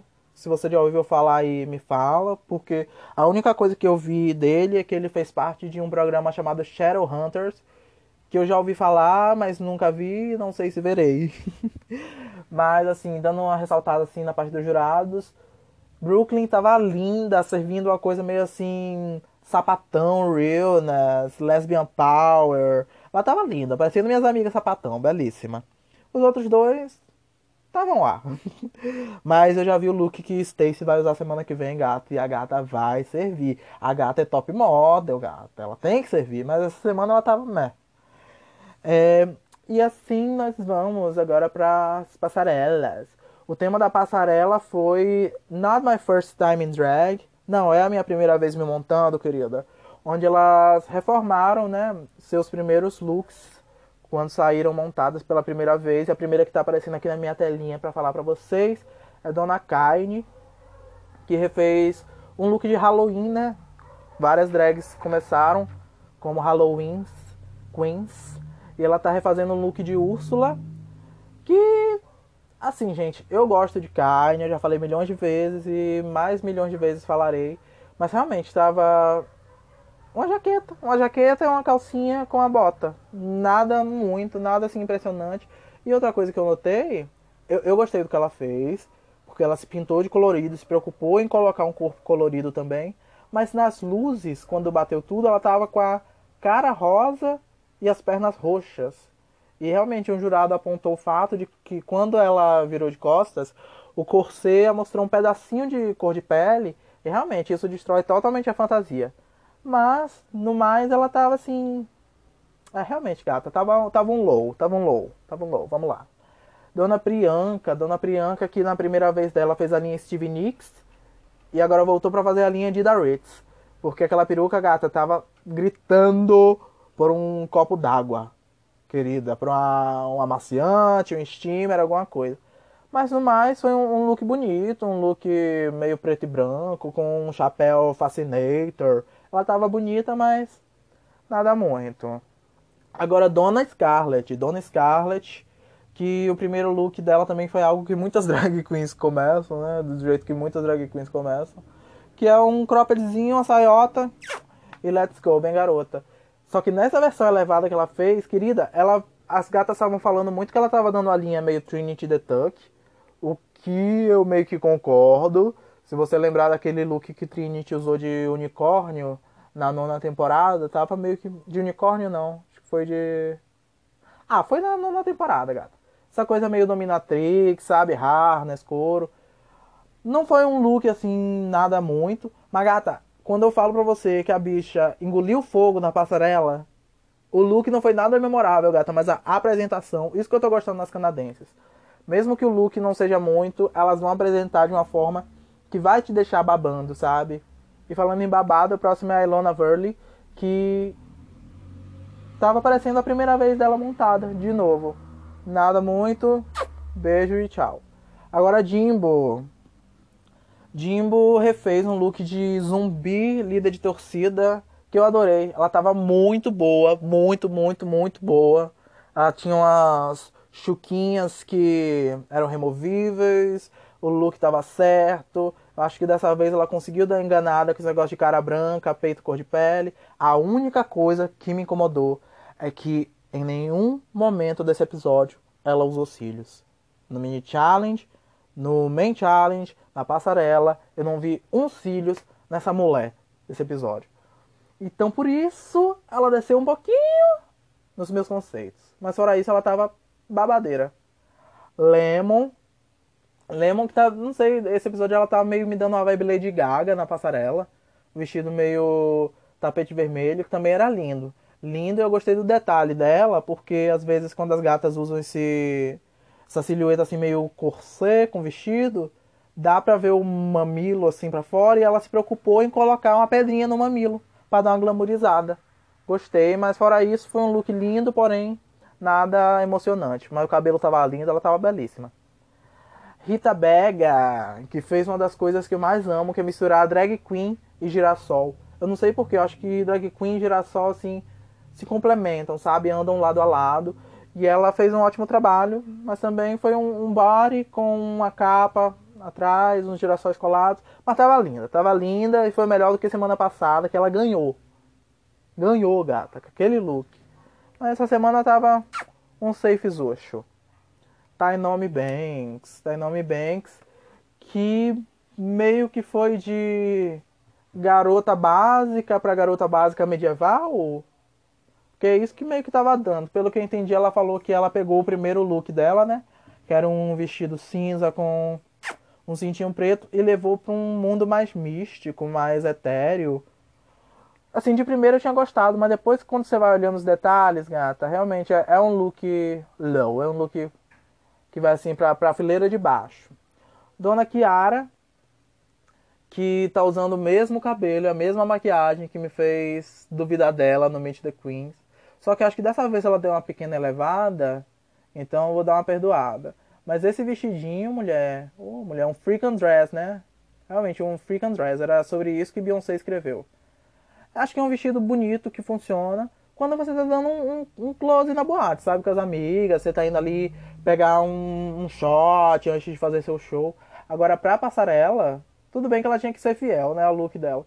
Mas acho que ela podia ter feito uma versão meio gown do, do vestiducho, uh, vestiducho dourado que ela usou na primeira vez, né? Tava linda, tava linda, mas, né? Drag queens lindas, já vemos de montantes. Anastasia, agora a gente vai falar sobre uma drag queen linda. Ela fez esse vestido que muita gente comparou que o Idol Vondu usou no, nessa 12 temporada. O que realmente eu acho que é parecido, né? Vestido preto com listras brancas, só voltou as estrelas. Mas, né, gente, como que as gatas iam adivinhar que a outra ia usar um vestido parecido? As duas estavam com vestidos belíssimos. A Anastasia estava servindo essa coisa mesmo de pageant. Pelo que eu entendi, ela já começou como pageant, entendeu? Como uma mulher miss. E estava belíssima, servindo high drag at its finest. por último, é, por último, temos Boa, que também colocou um, uma mamiqueira para dar uma glamorizada nas tetas. Porém, gata, ela tava usando apenas o maior. E, e, outra coisa que eu percebi, ela começou magra, né? Será que eu, que eu vou engordar também ao longo da minha carreira, mais do que eu já tô? Enfim. Mas ela. E por último temos Boa, que também serviu uma mamiqueira, mas glamourizou o mamilo e usou só um, um bari, sabe? Eu achei, achei pouco. Achei que foi um look low. Mas é o que temos para hoje, sabe? Foi um look que todo mundo antecipou quando viu a o teaser da temporada. Eu acho que ela foi meio como é que eu posso dizer assim, abaixo do radar. Foi abaixo do radar. Mas essas foram esses foram os looks, né? Apresentei com todo o senso de boada que eu poderia. E agora falando sobre os cortes finais, assim, né, das, das cenas, eu achei que o grupo de Anastasia foi, foi melhor, com certeza. No final a gente já sabe, né, como é que é. Os solteiros nunca são engraçados, nunca tem nada de muito bom, e fica por aí mesmo. É, agora sobre as colocações, eu achei que realmente é, quem tinha que estar tá safe foi safe, quem não tinha que estar tá, não estava. Eu só trocaria Kiara por Anastasia. Porque eu acho que as duas foram meio que equivalentes, assim, em questão de atuação. Mas em questão de look, eu achei que a Anastasia estava um pouquinho acima, sabe? Acho que o look dela foi um pouquinho mais elevado. E eu queria que ela tivesse esse. Esse shout-out, sabe? Esse destaque no episódio. Mas enfim, nas críticas, o que eu pude destacar foi Stacy. Realmente, sabe? Eu, eu gosto dela porque ela é uma, uma jurada que dá críticas muito construtivas dando essa crítica pra Kiara sobre de sei lá com mais postura, sobre se alongar. Eu gostei que ela tá dando, sabe, é, críticas no expertise dela. A gata é top model, a gata entende de passarela. Ali, ali eu gostei. Um jurado dando uma crítica no seu expertise, no seu local de fala. Tô amando essa Stacy. Outra coisa que a gente pôde ver foi ela, ao mesmo tempo que me fez amar por criticar Kiara de uma forma construtiva, me fez a questionar por criticar Kaine de uma forma meio ó, sabe? Meio xoxante. Meio que falou assim, e aí, gatas, já que você falou que o seu look da semana passada tava tão bom, e esse aí agora? E agora, nega? Como é que tá seu look? Porque ela sabia que o look tava ó. E ela esperava que Kaine falasse o quê? Não, amor, realmente tá ó. Não, mulher. Eu fiz o look, por mais o que esteja, eu vou defender como se custasse um milhão de dólares. E eu gostaria que Kaine tivesse sido um pouquinho mais, sabe? Mais afrontosa. Ela foi mais humilde, mas ainda, sabe? Ficou passada deles não gostarem do look. E aí é foda, porque eles querem que ela seja mais humilde, só que ela não é humilde. Acho que drag, a essência da drag queen não é humilde. Não é a questão de não ser humilde como pessoa, mas acho que realmente drag queen não tem que ser humilde como artista. Somos seres da vaidade, filha. Somos filhas da vaidade. E eu queria que ela tivesse sido mais ela mesma, sabe? Mas falar, você não gostou, amor? Eu que fiz, eu que sei.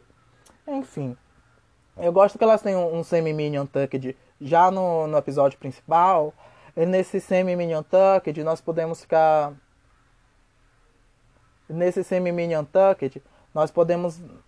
E nesse semi-minion tucked nós podemos ver que Tainomi ficou passada, né, de compararem ela com Lemon na hora das críticas, porque falaram meio que assim, então, querida, é sua primeira vez atuando, eu entendo que você estava nervosa, mas Lemon também estava atuando pela primeira vez e ela foi ótima. Gata, não entendi o, o double standard. Ou entendi? Não sei. Sei que Kanye também já se apareceu muito derrotada no Untucked. Eu meio que já estava me preparando para me despedir dela, o que eu não queria que acontecesse. E aí é a hora que chegamos né, às premiações e às depreciações porque Lemon venceu o episódio, o que eu não discordo, porém eu gostaria de ter visto ou Jimbo, ou Priyanka, ou Anastasia vencer. Eu não tinha visto Lemon ainda com olhos de vencedora para esse episódio. No entanto, eu não daria de jeito nenhum pra Jimbo, apesar de eu, ter achado que ela mereceu, só pela birra dela não ter usado cílios. Eu acho que meu top 1 nesse episódio ia ser Anastasia mesmo. Talvez eu esteja sendo imparcial, talvez. É, mas enfim, a gente descobre que Boa foi ruim, que coincidência, não? No desafio e na passarela, e conseguiu ficar salva. Não sei porquê. Porque afinal, Kaine, ela não foi ruim no desafio de jeito nenhum. Os próprios jurados falaram isso. Ela foi ok. Mas ela foi ruim realmente na passarela. Só que se você pega uma gata que foi ruim na passarela e no desafio, uma gata que foi ok no desafio, ruim na passarela, você vai salvar a gata que foi ruim nos dois. Ai, mas enfim, já tava meio que me preparando porque Kaine ia dublar contra Tainome. E se você já pesquisou alguma performance de Tainome, gata, você sabe que ela destrói. E foi isso que ela fez, ela destruiu. A música foi If I Could Read Your Mind by Ultra Natay que deve ser alguma banda meio estilo em Vogue lá do Canadá. Não sei, pelo visto eles estão fazendo todos os lip syncs com artistas canadenses, pelo que eu entendi. Eu sei que, gente, em nome serviu tudo, tudo. Ali era uma performance de drag excelente, sabe? Ela tava dando Vogue, ela tava dando carão, ela tava dando hand performance. Ela, ali era realmente, tipo, acho que fica. Me, me lembrou um pouquinho a performance de Dida Ritz sabe, no This, This Will Be, foi muito boa, muito boa aquela performance. E aí, aí que eu falo, ela é o tipo de drag que brilha na hora de performar. Ela não é obrigada a brilhar na hora de decorar um texto, sabe? Você não vai esperar que, por exemplo, sei lá, uma RuPaul também chegue lá e dance que uma Brooklyn Heights dança. Não, cada um é boa no seu rolê. E ela foi boa no rolê dela, o que infelizmente causou a eliminação de Kanye que já dublou Derrotada. E eu, eu, eu achei super engraçado que tá em nome no final do lip sync já tava nos prantos, né, nos frangalhos. Kaine foi dar um abraço nela, ela meio que rejeitou de tão nervosa. Kaine falou assim: "Gata, eu vou sair. Para de chorar. É o meu momento." E realmente, Kaine, foi o seu momento, mas eu sempre te amarei, sempre te seguirei. Muito obrigado por ter me ensinado e me inspirado a fazer todas essas makes perucas e roupas que eu não faço. Ai, adeus, Kaine, e adeus aos meus ouvintes. É, gente, então arrasou. Esse foi mais um introduzindo com Cláudia Kay. Hum, é, resenhei, indiquei é, pessoas maravilhosas para vocês seguirem. Falei um pouquinho sobre atitudes antirracistas que a gente pode tomar a partir do nosso vocabulário. E eu espero que vocês tenham gostado. Me sigam no Instagram, claudia.kay, é Cláudia com K e Kay tipo Mary Kay. E a gente se vê nas próximas jornadas. Muito obrigado por terem me ouvido e ficamos por aqui. Gente, só fazendo um corte aqui, porque eu comecei a falar, falar, falar, falar e me perdi em explicar o que é que é o Black Lives Matter. O Black Lives Matter, pelo que eu pesquisei, foi uma hashtag popularizada em 2013 que foi emergida de uma necessidade das pessoas da comunidade negra americana protestar contra a violência policial baseada no racismo.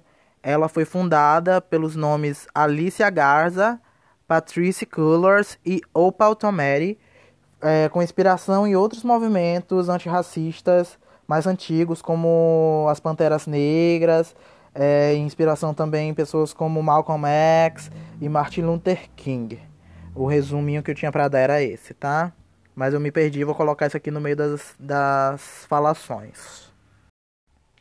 Olá, para você que voltou para me escutar, você está ouvindo Introduzindo com Cláudia Kay, yours truly, que voltei para atualizar, para falar para vocês o que aconteceu na minha semana, o que eu descobri, os tapas na cara que a vida me deu.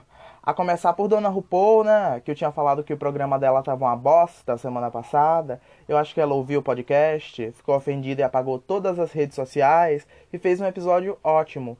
Porque o episódio do Snatch Game foi incrível, mulher. Foi incrível. Eu meio que assisti assim só pra passar o tempo e fiquei embasbacada, maravilhada, viu? Foi babado e confusão.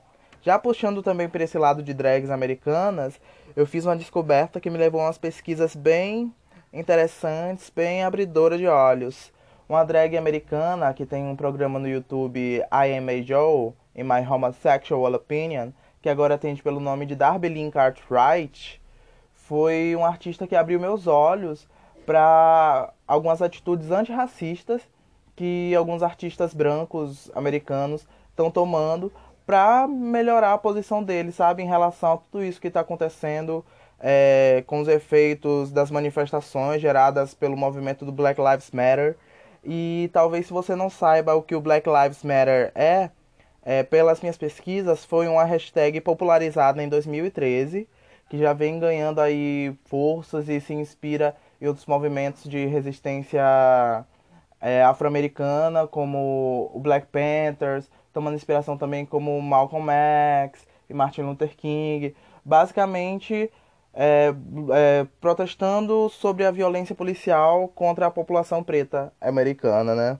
Foi fundada por Alicia Garza, Patrice Collors e Opal Tometi, segundo a Wikipedia, né? Mas vamos falar o nome aí dessa galera.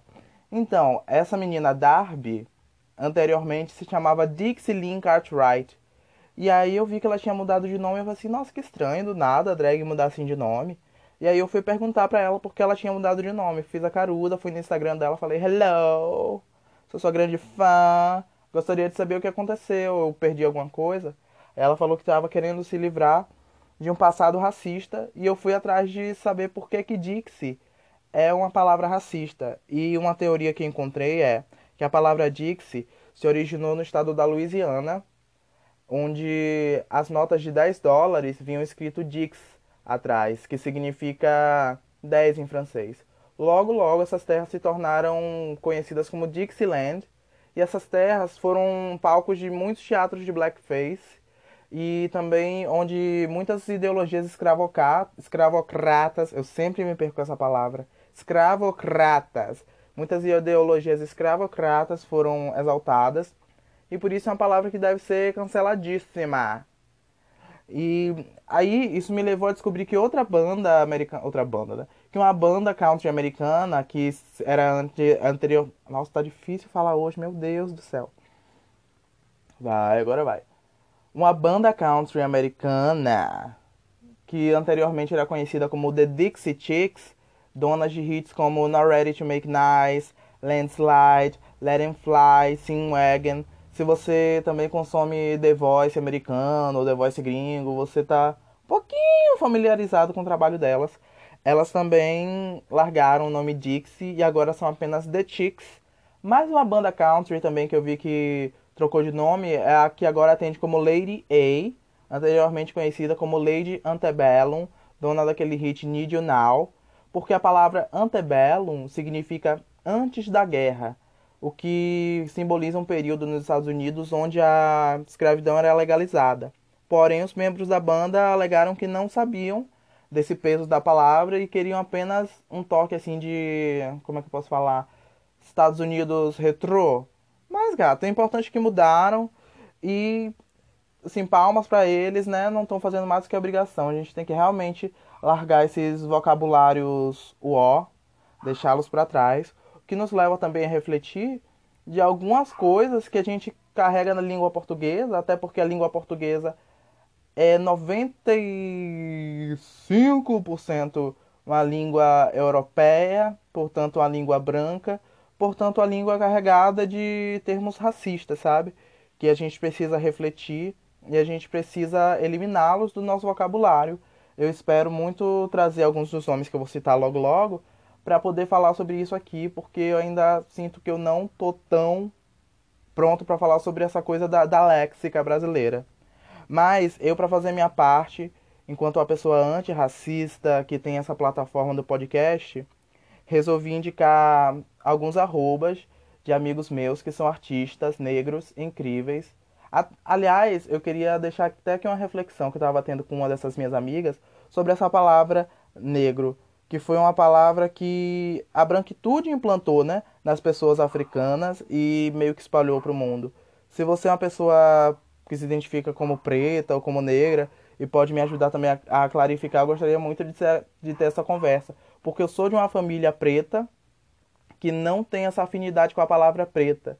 Porém, negro foi uma palavra que o branco impôs, sabe? Então seria uma, uma conversa que eu gostaria muito de ter para esclarecer isso. Mas aqui vai seis arrobas de artistas incríveis que eu acho que quem escuta esse podcast e está mergulhando no meu universo com certeza deveria conhecer e apoiar. A primeira é Joyce Souza, vocês vão encontrar ela como Joyce com Y, underline M-S-Z-A Ela é uma grande amiga minha, poetisa marginal, desenhista, incrível, uma grande pensadora que com certeza merece os olhos de vocês sobre ela.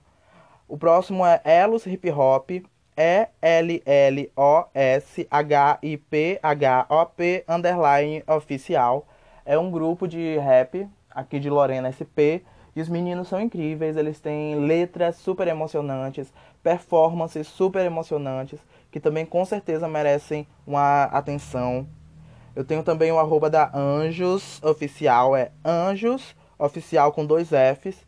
É, a Gabriel Anjos é uma drag, também cantora, lá de Santos, São Paulo. E ela é incrível, ela é gostosa, ela é maravilhosa, ela tem a voz de um anjo. Eu quero muito trazer ela aqui pra gente bater um papinho de drag cantora pra drag cantora. Ela já tem alguns trampos lançados aí, então eu acho super válido vocês conferirem. O próximo arroba é Ti Antunes, é Ti com TH e 2I Antunes. Ela é a Tiago, aqui de Guaratinguetá.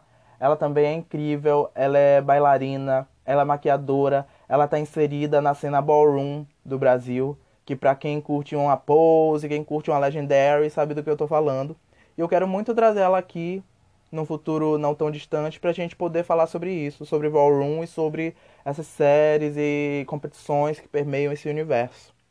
O penúltimo arroba é de Alisson. O arroba dele vocês vão encontrar como MC Alisson. M-C-A-L-I-S-S-O. Ele tá entrando agora nesse rolê da música. Ele é uma bicha preta linda e maravilhosa, que tem todo o potencial para crescer. Então acho que a gente devia dar uma olhadinha nele, porque os hits vêm, gatos, os hits vêm. E para fechar, querida, para fechar, eu quero indicar para vocês conferirem o trampo da Queen da rima do Vale do Paraíba, meu amor. Tô falando da M. Chelle. Vocês vão encontrar ela como underline M.C-H-E-L-L-Y Michelle é uma grande amiga minha, uma grande confidente minha, eu amo ela demais. Se você estiver ouvindo isso, um beijo. Ela é assim a referência como menina preta nas batalhas de rap aqui do Vale do Paraíba. E ela foi, se eu não me engano, a primeira lorenense a ser louca e meter as caras e ir para São Paulo se jogar nas batalhas de lá. Se vocês jogarem Michelle no YouTube, vocês vão achar os trampos dela nas batalhas da aldeia e outras batalhas aí pela capital. Ela é bafo e ela com certeza merece uma visibilidade maior, porque ela representa a alma do, do hip hop, sabe? Do MC de batalha. Um beijo, Michelle, um beijo a todos aqui que eu citei. Eu amo muito vocês e quero muito ver vocês aqui. Vocês me inspiram para ser uma pessoa melhor e vocês trilham uma estrada para fazer o mundo melhor. E é isso aí, gente. Fogo nos racistas e prosperidade ao povo preto. Agora vamos falar de reality show, porque foi para isso que eu vim aqui, querida. Eu tinha falado que eu não ia falar de Canadá Drag Race, Mona, mas as bichas estão sabendo fazer reality. Tá babado. Vou dar aqui uma semi-mini recapitulada no último episódio, o que é que aconteceu? O que aconteceu? Nós fomos apresentados, né, as 12 gatas que vão competir pelos 100 mil dólares canadenses elas tiveram que fazer um ensaio fotográfico no topo das montanhas, com vento batendo nos seus sovacos. E Dona Carne ganhou esse primeiro mini desafio. Logo, logo ela distribuiu as caixas para as gatas, para cada uma fazer um look com os materiais que ela tinha em vossas caixas. Dona Rita Baga misteriosamente ganhou o desafio, sendo que Kiara estava muito melhor. Enquanto isso, Dona Lemon e Dona Juicebox caíram no lip sync, né? E apesar de Juicebox. Calma aí. E apesar de Juicebox ter dublado melhor, Dona Lemon ficou e eu tive que me despedir da minha caixinha de suco. Ai, rest in peace. A bicha tá vivíssima, né? Falando aqui, rest in peace. Mas enfim, voltamos para esse segundo episódio, onde Kanye ainda acha que o look dela era o melhor, querida, que eu eu amo ela demais, gente. Eu amo ela demais. Eu sigo ela há muitos anos. Eu amo que ela é tão delusional. Eu amo que drag queen é isso. Drag queen é isso. Hobbit Moon já falava, a gente tem que ser humilde como pessoa, mas nunca como artista, querida. E aí rola depois aquele shadezinho na mesa, porque Lemon ganha um lip sync, acho que ganhou a temporada. Anastasia joga todos os títulos de Miss dela, querida. Ela é Miss Black Continental.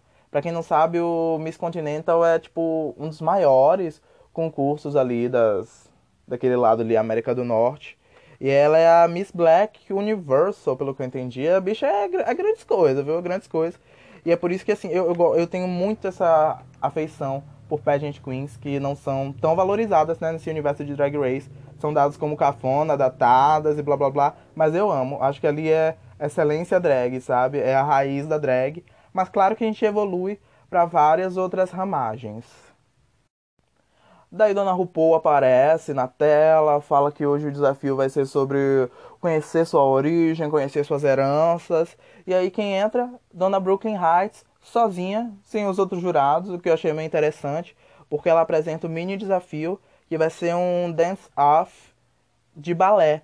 Acho que meio que inspirado na carreira dela, né? Porque Brooklyn é uma dançarina, é formada em balé, uma bailarina, uma bailarina, formada em balé e ela chama os pit crews, e uma coisa que eu achei interessante dos pit crews do Canadá é que eles entram de calça e sapato, mulher. Não sei se é porque lá é mais frio, mas eu acho assim, que se vai botar o Google Boy, bicha, bota o Google Boy pelado de uma vez. Que é isso, mulher. Enfim, elas botam uns quick drags delas lá e eu percebi que as canadenses, a chance que elas tiverem de não botar uma peruca e não botar uns cílios, elas vão aparecer sem peruca e sem cílios. E colocam aquela musiquinha meio broxante, né, de quebra-nozes. Mano, que acho que não tinha nada a ver com nada. Podia ter pegado uma musiquinha de RuPaul, feito um remixinho ali, mais, mais balé, mais música clássica. Só sei que ficou ó. Os destaques que eu achei para esse mini desafio foi a Anastasia, né, que começou fazendo a linha bailarina, depois desceu o cacete na cara das inimigas. Dona Lemo, que quis fazer a linha Bjork, ficou ó, e achou que ia se salvar no espacate. Boa fazendo a linha. Boa, eu gostei da linha que ela fez até puxou bem mais pra linha comédia, acho que isso sempre salva, sabe? Aquela linha, ah, I'm a little girl, I'm a little girl. Dona Kiara, que fez o Death Drop. E além disso, nada mais memorável. Eu acho que a mais engraçada no final de tudo foi Priyanka, que meio que foi fazer a linha e de repente meio que fez a linha como se estivesse abrindo a calça de um boy, fazendo um glu glu glu. Talvez porque quebra nozes, nozes, nuts em inglês. E nuts é meio que um sinônimo de bolas. Talvez tenha sido essa, essa piadinha aí com conotação sexual, que pra mim foi engraçado. Eu sempre gosto de uma piada assim meio suja. Pra mim tinha que ser Priyanka e Boa as vencedoras. Mas tudo bem, Dona Anastasia venceu o mini challenge também. E junto com Boa se tornaram capitãs dos times, o que pra mim nunca é bom. Eu jamais ia querer ganhar um mini challenge em Drag Race. A menos que fosse só assim para ganhar um, um prêmiozinho, uns mil dólares em vale de compras, aí eu acho chique. Mas ser capitã de time, gata, acho que nem sempre dá certo. Mas enfim, o Maxi Challenge, o desafio principal é que elas têm que atuar numa paródia de comerciais que passavam na TV canadense, coisa da qual eu não entendo nada. Eu acho que a minha introdução para a TV canadense realmente está sendo Canadás Drag Race. E elas escolhem um time e Dona Ilona Verley acaba sendo a última escolhida porque Boa não sabe pronunciar o nome dela. O que para mim é meio é, questionável, porque assim que o elenco foi anunciado, eu já sabia o nome de todas. Não sei se é porque eu sou fanática de Drag Race ou o que, mas estamos aí, né? Enfim, cada uma lê ali o seu roteiro. Boa e o time dela, elas têm um roteiro que vai parodiar a história das sufragistas elas são as Muffragettes, drag queens atrás do direito de um voto, que confrontam um juiz que secretamente também é uma drag queen. E o time de Stars é o Burn Tuck, a Aquendação Queimada, que é uma doutora que supostamente acha a cura para várias doenças relacionadas ao mundo drag, quando na verdade a enfermeira que acha essas curas. E aí, pelo que a gente vê ali nos ensaios, Tainomi não sabe falar Papyrus que na tradução das legendas o que eu entendi é línguas talatite, realmente são palavras dificílimas. E que boa tem TDAH. É isso, produção. Que para quem gosta de Percy Jackson já sabe, já meio que familiar, né? Com esses rolês da, da TDAH, da dislexia. São pessoas que têm mais dificuldade de leitura, as palavras meio que flutuam ali, se misturam igual a sopa de letrinhas o que eu acho que reflete na hora da atuação dela, que a gente vai discutir logo logo. E aí nesse walkthrough que Brooklyn faz, fazendo meio que aquela linha RuPaul quando vai falar com as gatas. Ela recebe o perdão de Kaine por ter achado o look dela ó. O que... Gente, eu amo essa Kaine, ela é muito delusional. Ai, o jurado, eu te perdoo por ter me achado ó. Work, bitch. E aí a gente pula para as gravações que nem sempre tem algo tão bom. Acho que a coisa mais assim que a gente pode destacar foi boa ter errado todas as falas. Dona Tainome também ter errado todas as falas. Tanto que no corte final, ela fala fala errada. Eu acho que ela errou tanto que não teve uma, um corte bom para colocar dela no final. Fora isso, as gatas, a maioria foi ok, né? Uma coisa que eu percebi é que realmente o time de boa, a chance que elas tiverem de não usar cílios, elas não vão usar. Eu acho que das seis que tinham ali, metade tava sem cílios. Jimbo tava sem cílios. A Ilona tava sem cílios, eu tava com cílios muito pequeno. Scarlett Bobo também. Que inclusive eu gostei da, da, do desenvolvimento da personagem delas, mas a melhor parte eles cortaram. Que foi aquela partezinha do texto que a juíza falava, né? Mas drag queens boas não vão querer ter o direito de votar. E aí elas fazem meio que aquela harmonia, né? Mas quem disse que nós somos boas? Bitch. Que foi a parte mais engraçada. Eles cortaram, mulher. Não entendi muito porque cortaram. E aí a gente já pula aqui pra parte do espelhinho da desgraça. Onde elas sempre se arrumam antes da passarela e contam os dramas. Onde Kaine e Lemon contam os dramas com a família, né? Como foi difícil da família aceitarem elas enquanto drag queens. O que eu com certeza posso me identificar porque eu me lembro de quando meu pai achou minha primeira peruca e disse que jamais ia aceitar o filho ser transformista. E eu falei, meu amor, eu sou drag queen. E a gente parte também para um momento bem pesado do episódio, onde a Anastasia relata a vivência dela enquanto uma drag queen no país das Bahamas, onde ela começou a se montar, e ela relata que vários amigos dela foram assassinados por homofobia, inclusive ela tomou vários tiros na porta de casa por homofobia. Só que felizmente o Canadá é, concedeu asilo a ela e eu achei muito interessante essa descoberta de que o Canadá dá esse asilo a pessoas LGBTs que possam ter por algum motivo se sentido ameaçadas em seus países. É, e algo que assim eu me identifico muito porque eu moro em Lorena, São Paulo, a cidade eleita mais violenta do estado. Eu moro no bairro mais violento eu moro na rua mais violenta, assim, se a gente for parar pra pensar. E eu saio montada várias vezes, sabe? Já fui pegar vários ônibus pra ir pra boate. E, gata, é meio que isso. Aqui, assim, graças a, ao universo, eu nunca passei por nada disso. Mas é uau, você tá, tipo, passando, ou você tá no ônibus, esperando, no ponto de ônibus, esperando, né, um bonito ônibus pra ir pra bonita boate com as amigas. E cada carro que passa, cada pessoa que passa, é o seu brioco que tá ali na mão. Porque a qualquer momento pode passar alguém, te agredir, te matar, te fazer coisas horríveis. A gente, quanto LGBT em locações periféricas, a gente está muito vulnerável. E isso precisa mudar, né, gata? Mas como? I don't know. O governo não tá nem aí pra gente. Michael, eles não ligam pra gente. Mas vamos pra passarela, né? Que acho que a gente ganha mais. Acho que antes de, de falar das gatas, eu tenho que falar de Brooklyn, que tava linda servindo essa coisa meio lesbian real, né? Parecendo minhas amigas sapatão, caminhoneira, lorenense. Ela tava belíssima, gata. Belíssima. E o apresentador convidado dessa semana é um tal de Jade Hassoun, que eu não sei quem é. Tudo que eu sei é que ele participou de um programa de TV chamado Shadowhunters, que eu talvez tenha ouvido falar. Os outros jurados estavam lindos, mas acho que não se compararam à beleza de Brooklyn essa semana. Só que eu já vi o look que Stacy vai usar semana que vem, gata. E a gata vai servir. Aguardem.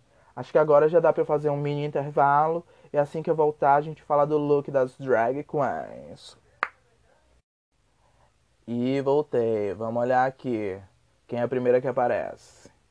Aqui na minha telinha, a primeira que apareceu foi Dona Kaine. Aliás, esqueci de falar o tema da, da passarela. O tema da passarela é o seu primeiro look da primeira vez que você se montou. E Dona Kaine, da primeira vez, fez um look de Úrsula, que ela trouxe nessa pegada, assim, acho que é uma coisa mais couro, né? Tava bem simples, gata, tava bem básico. Era só uma jaquetinha com a calcinha. Mas eu gostei que a gata teve uma atenção que algumas não têm, que foi de pintar a cara de colorido e também se preocupar em ter um corpo colorido.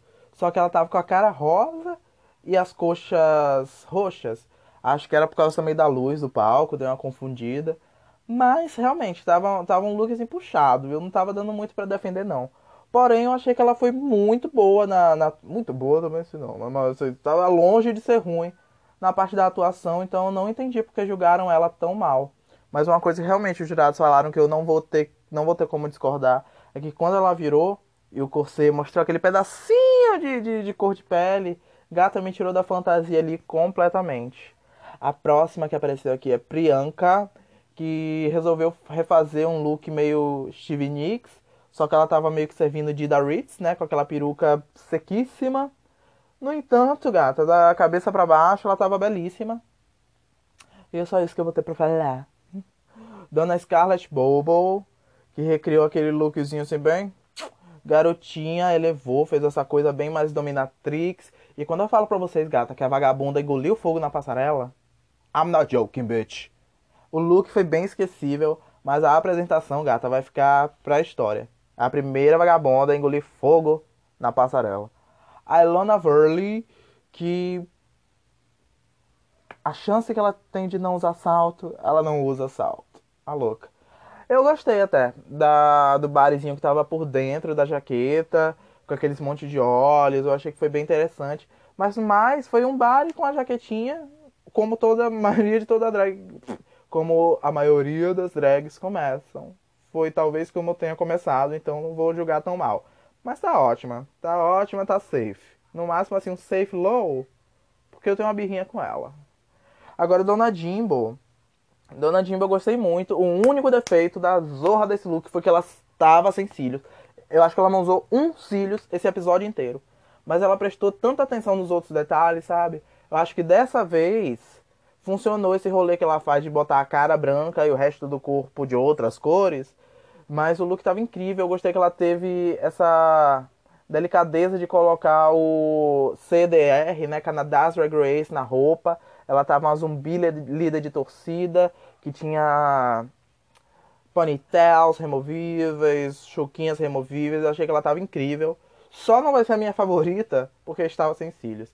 E se você não está usando cílios, você não está fazendo drag. Ah, louca, gente. Vocês fazem o que vocês quiserem. Mas não espere que eu elogie também. Dona Lemon. Dona Lemon que estava servindo Lady Gaga na passarela. Ela fez realmente, acho que dessa vez foi uma versão elevada do primeiro look. Ela estava me servindo Lady Gaga, meio que indo num tapete vermelho de Stars Born. Tava linda. Tava lindíssima. E já já a gente fala se ela mereceu ou não mereceu. Porque a próxima é Dona Rita Bega, que eu amo esse tema girassol. Porém, também tava um bari com a capa, tava um look bonito, porém nada para se praguejar em cima. Dona Tainomi Banks, essa foi um pouquinho de decepção para mim. Porque eu acho que se você, pela milésima vez, se você quer botar seu nome Tyra Banks e Naomi Campbell, gata, eu quero que você venda pra mim na passarela. E ela tava meio que pegando o primeiro look dela e trazendo para um universo mais místico, medieval, etéreo, que de primeiro eu tinha gostado, mas se você olha bem os detalhes, a cintura realmente podia apertar um pouquinho mais. Esse capacete estava deixando ela com a cara meio esquisita. Mas eu tenho que aplaudir as pernas dela, gente. Que pernão. Não sei se é enchimento ou não, mas a gata tava gostosa nessa passarela. Dona Kiara. Dona Kiara que refez aquele Freakum Dress. Ela fez agora uma versão mais transparente, cheia de cristais. Ela chegou com um casaco que ela tirou logo de primeira. Eu acho que uma coisa que as gatas das últimas temporadas de Drag Race têm feito é review cedo demais. Jam, mesmo da 12 temporada, ela fazia uns reviews muito cedo, assim que pisava na passarela, já tirava a roupa, já tava outra por baixo. E eu acho que Kiara podia ter respirado, podia ter andado mais devagar. Tanto que foi uma crítica que a jurada fez para ela, que a Stacey Mackenzie fez, que eu adorei. Porque ela sendo uma top model, dando crítica de, de passarela, eu achei digníssimo. Quer se alongar, quer ter essa postura, quer vender melhor, mas ela tava bonita. Eu, eu sim, eu teria feito uma versão mais, mais gown, sabe? Mais vestido de noite do vestidinho que ela tinha usado da primeira vez pra realmente para alongar, para dar essa, essa questão de, de glamour, sabe? De up. E foi mais uma vez uma peruca de Dida Ritz na passarela, hein? Acho que até da cabeça para cima ela tá a mesma coisa que o Meet the Queens dela, que foi, assim, acho que é o meu look menos preferido dela até agora, foi o do Meet the Queens. Mas esse tá, tá ok, tá, tá bonito, então a gente deixa passar, até porque ela foi muito bem no, no desafio de atuação. Anastasia Anakwe, my favorite, que muita gente disse que ela estava usando o look parecido com o que o Widow Von Du usou na 12 temporada também de RuPaul's Drag Race, aquele look das estrelas e listras, o que realmente eu achei parecido, mas como que as gatas vão adivinhar, né, que uma vai usar roupa parecida com a da outra em países diferentes, temporadas diferentes. No entanto, os dois vestidos são belíssimos, a Anastasia estava belíssima, vendendo essa linha dela, Pageant Queen, Mulher Miss, querida, que é o que ela faz melhor. E não tem defeito nessa mulher. Não tem, gente, não adianta.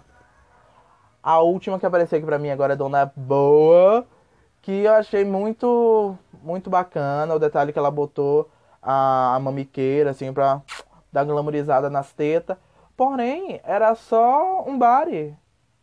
Nada muito. Uma coisa que eu fiquei passada é que ela começou a fazer drag magra, né, bicha? Passada. E aí os jurados acabam colocando Priyanka, Lemon, Kiara e Jimbo no topo. Kaine, quem mais, Brasil? Kaine, Tainome e Boa no low. O que eu acho que eu poderia ter trocado Kiara por Anastasia que eu achei que ela tinha sido mais forte, mais memorável no, no corte final ali na cena e na parte da atuação. Kiara foi boa, assim como Rita Bega. O time todo de Anastasia foi incrível, tirando o Tainome. Mas eu acho que a Anastasia, acho que até por uma questão de look, talvez seja um gosto meu, tava superior. Mas, o que, é que eu posso dizer? Eu sei que Kaine nem merecia esse look. O, o look dela realmente estava mais fraco, mas ela foi bem safe na, na hora da atuação. Não sei se eles pegaram assim, a gente tem que ter um bottom tree, né? Então vamos pegar um que foi ok na atuação, mas nem tão boa no look. Só que aí quando eles vão escolher o lip sync, eles deixam boa de fora, sendo que ela foi ruim na atuação e no look. Eu achei meio desconexo aí. Enfim, eles dão a vitória para Lemon. Eu, pessoalmente, teria dado para Anastasia, apesar dela nem ter estado no topo, ou para Priyanka. Eu não daria pra Jimbo porque ela estava sem cílios e eu vou segurar isso nas minhas mãos até o final dos tempos, querida. Mas Lemon, ela estava bem. Eu que não consegui ter essa mentalidade de ver ela como vencedora do episódio ainda. E eles acabam mandando pro lip sync Kaine injustamente. Não entendi nada dessa decisão. E Tainomi Banks, que eu também fiquei bem decepcionado. Mas esse é o momento que dá para defender ela. Porque, gente, vamos falar a verdade, nem toda drag queen é atriz nem toda drag queen é boa com texto e nem é obrigada a ser. Às vezes o momento que uma drag queen brilha é num palco fazendo uma performance e foi aí que Tainomi brilhou. Porém, eu acho que deve, deveria ter sido ela e boa. Kaine estava bem salva esse episódio e também não vou me desgrudar disso.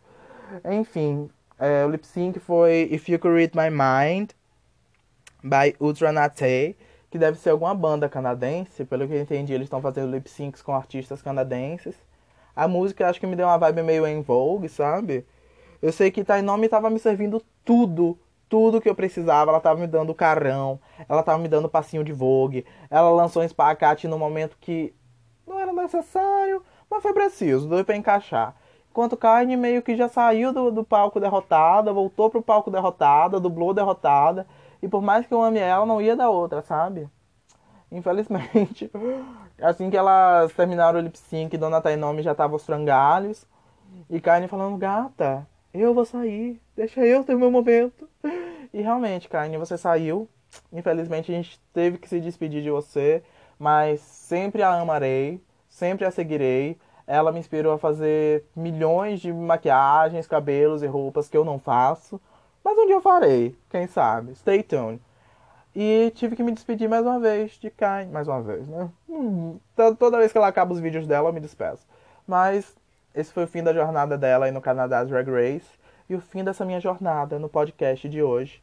Porém, eu tô bem animado pra semana que vem, porque o desafio vai ser batalha de rap, querida. E seria o meu desafio para arrasar lá. Mas tô aqui presa nessa cidade maldita. Juiz tirou toda a minha, minha grana, me tirou de louca, tô aqui. Mas no mais é isso, gente. Sigam as pessoas que eu indiquei vocês. Não sejam racistas, não sejam LGBTfóbicos, não sejam machistas e tomem água. Usem máscara e lavem as mãos. E no mais, fiquem em casa. Beijos e queijos. E até a próxima jornada. Isso foi Introduzindo com Cláudia Kay. Oh.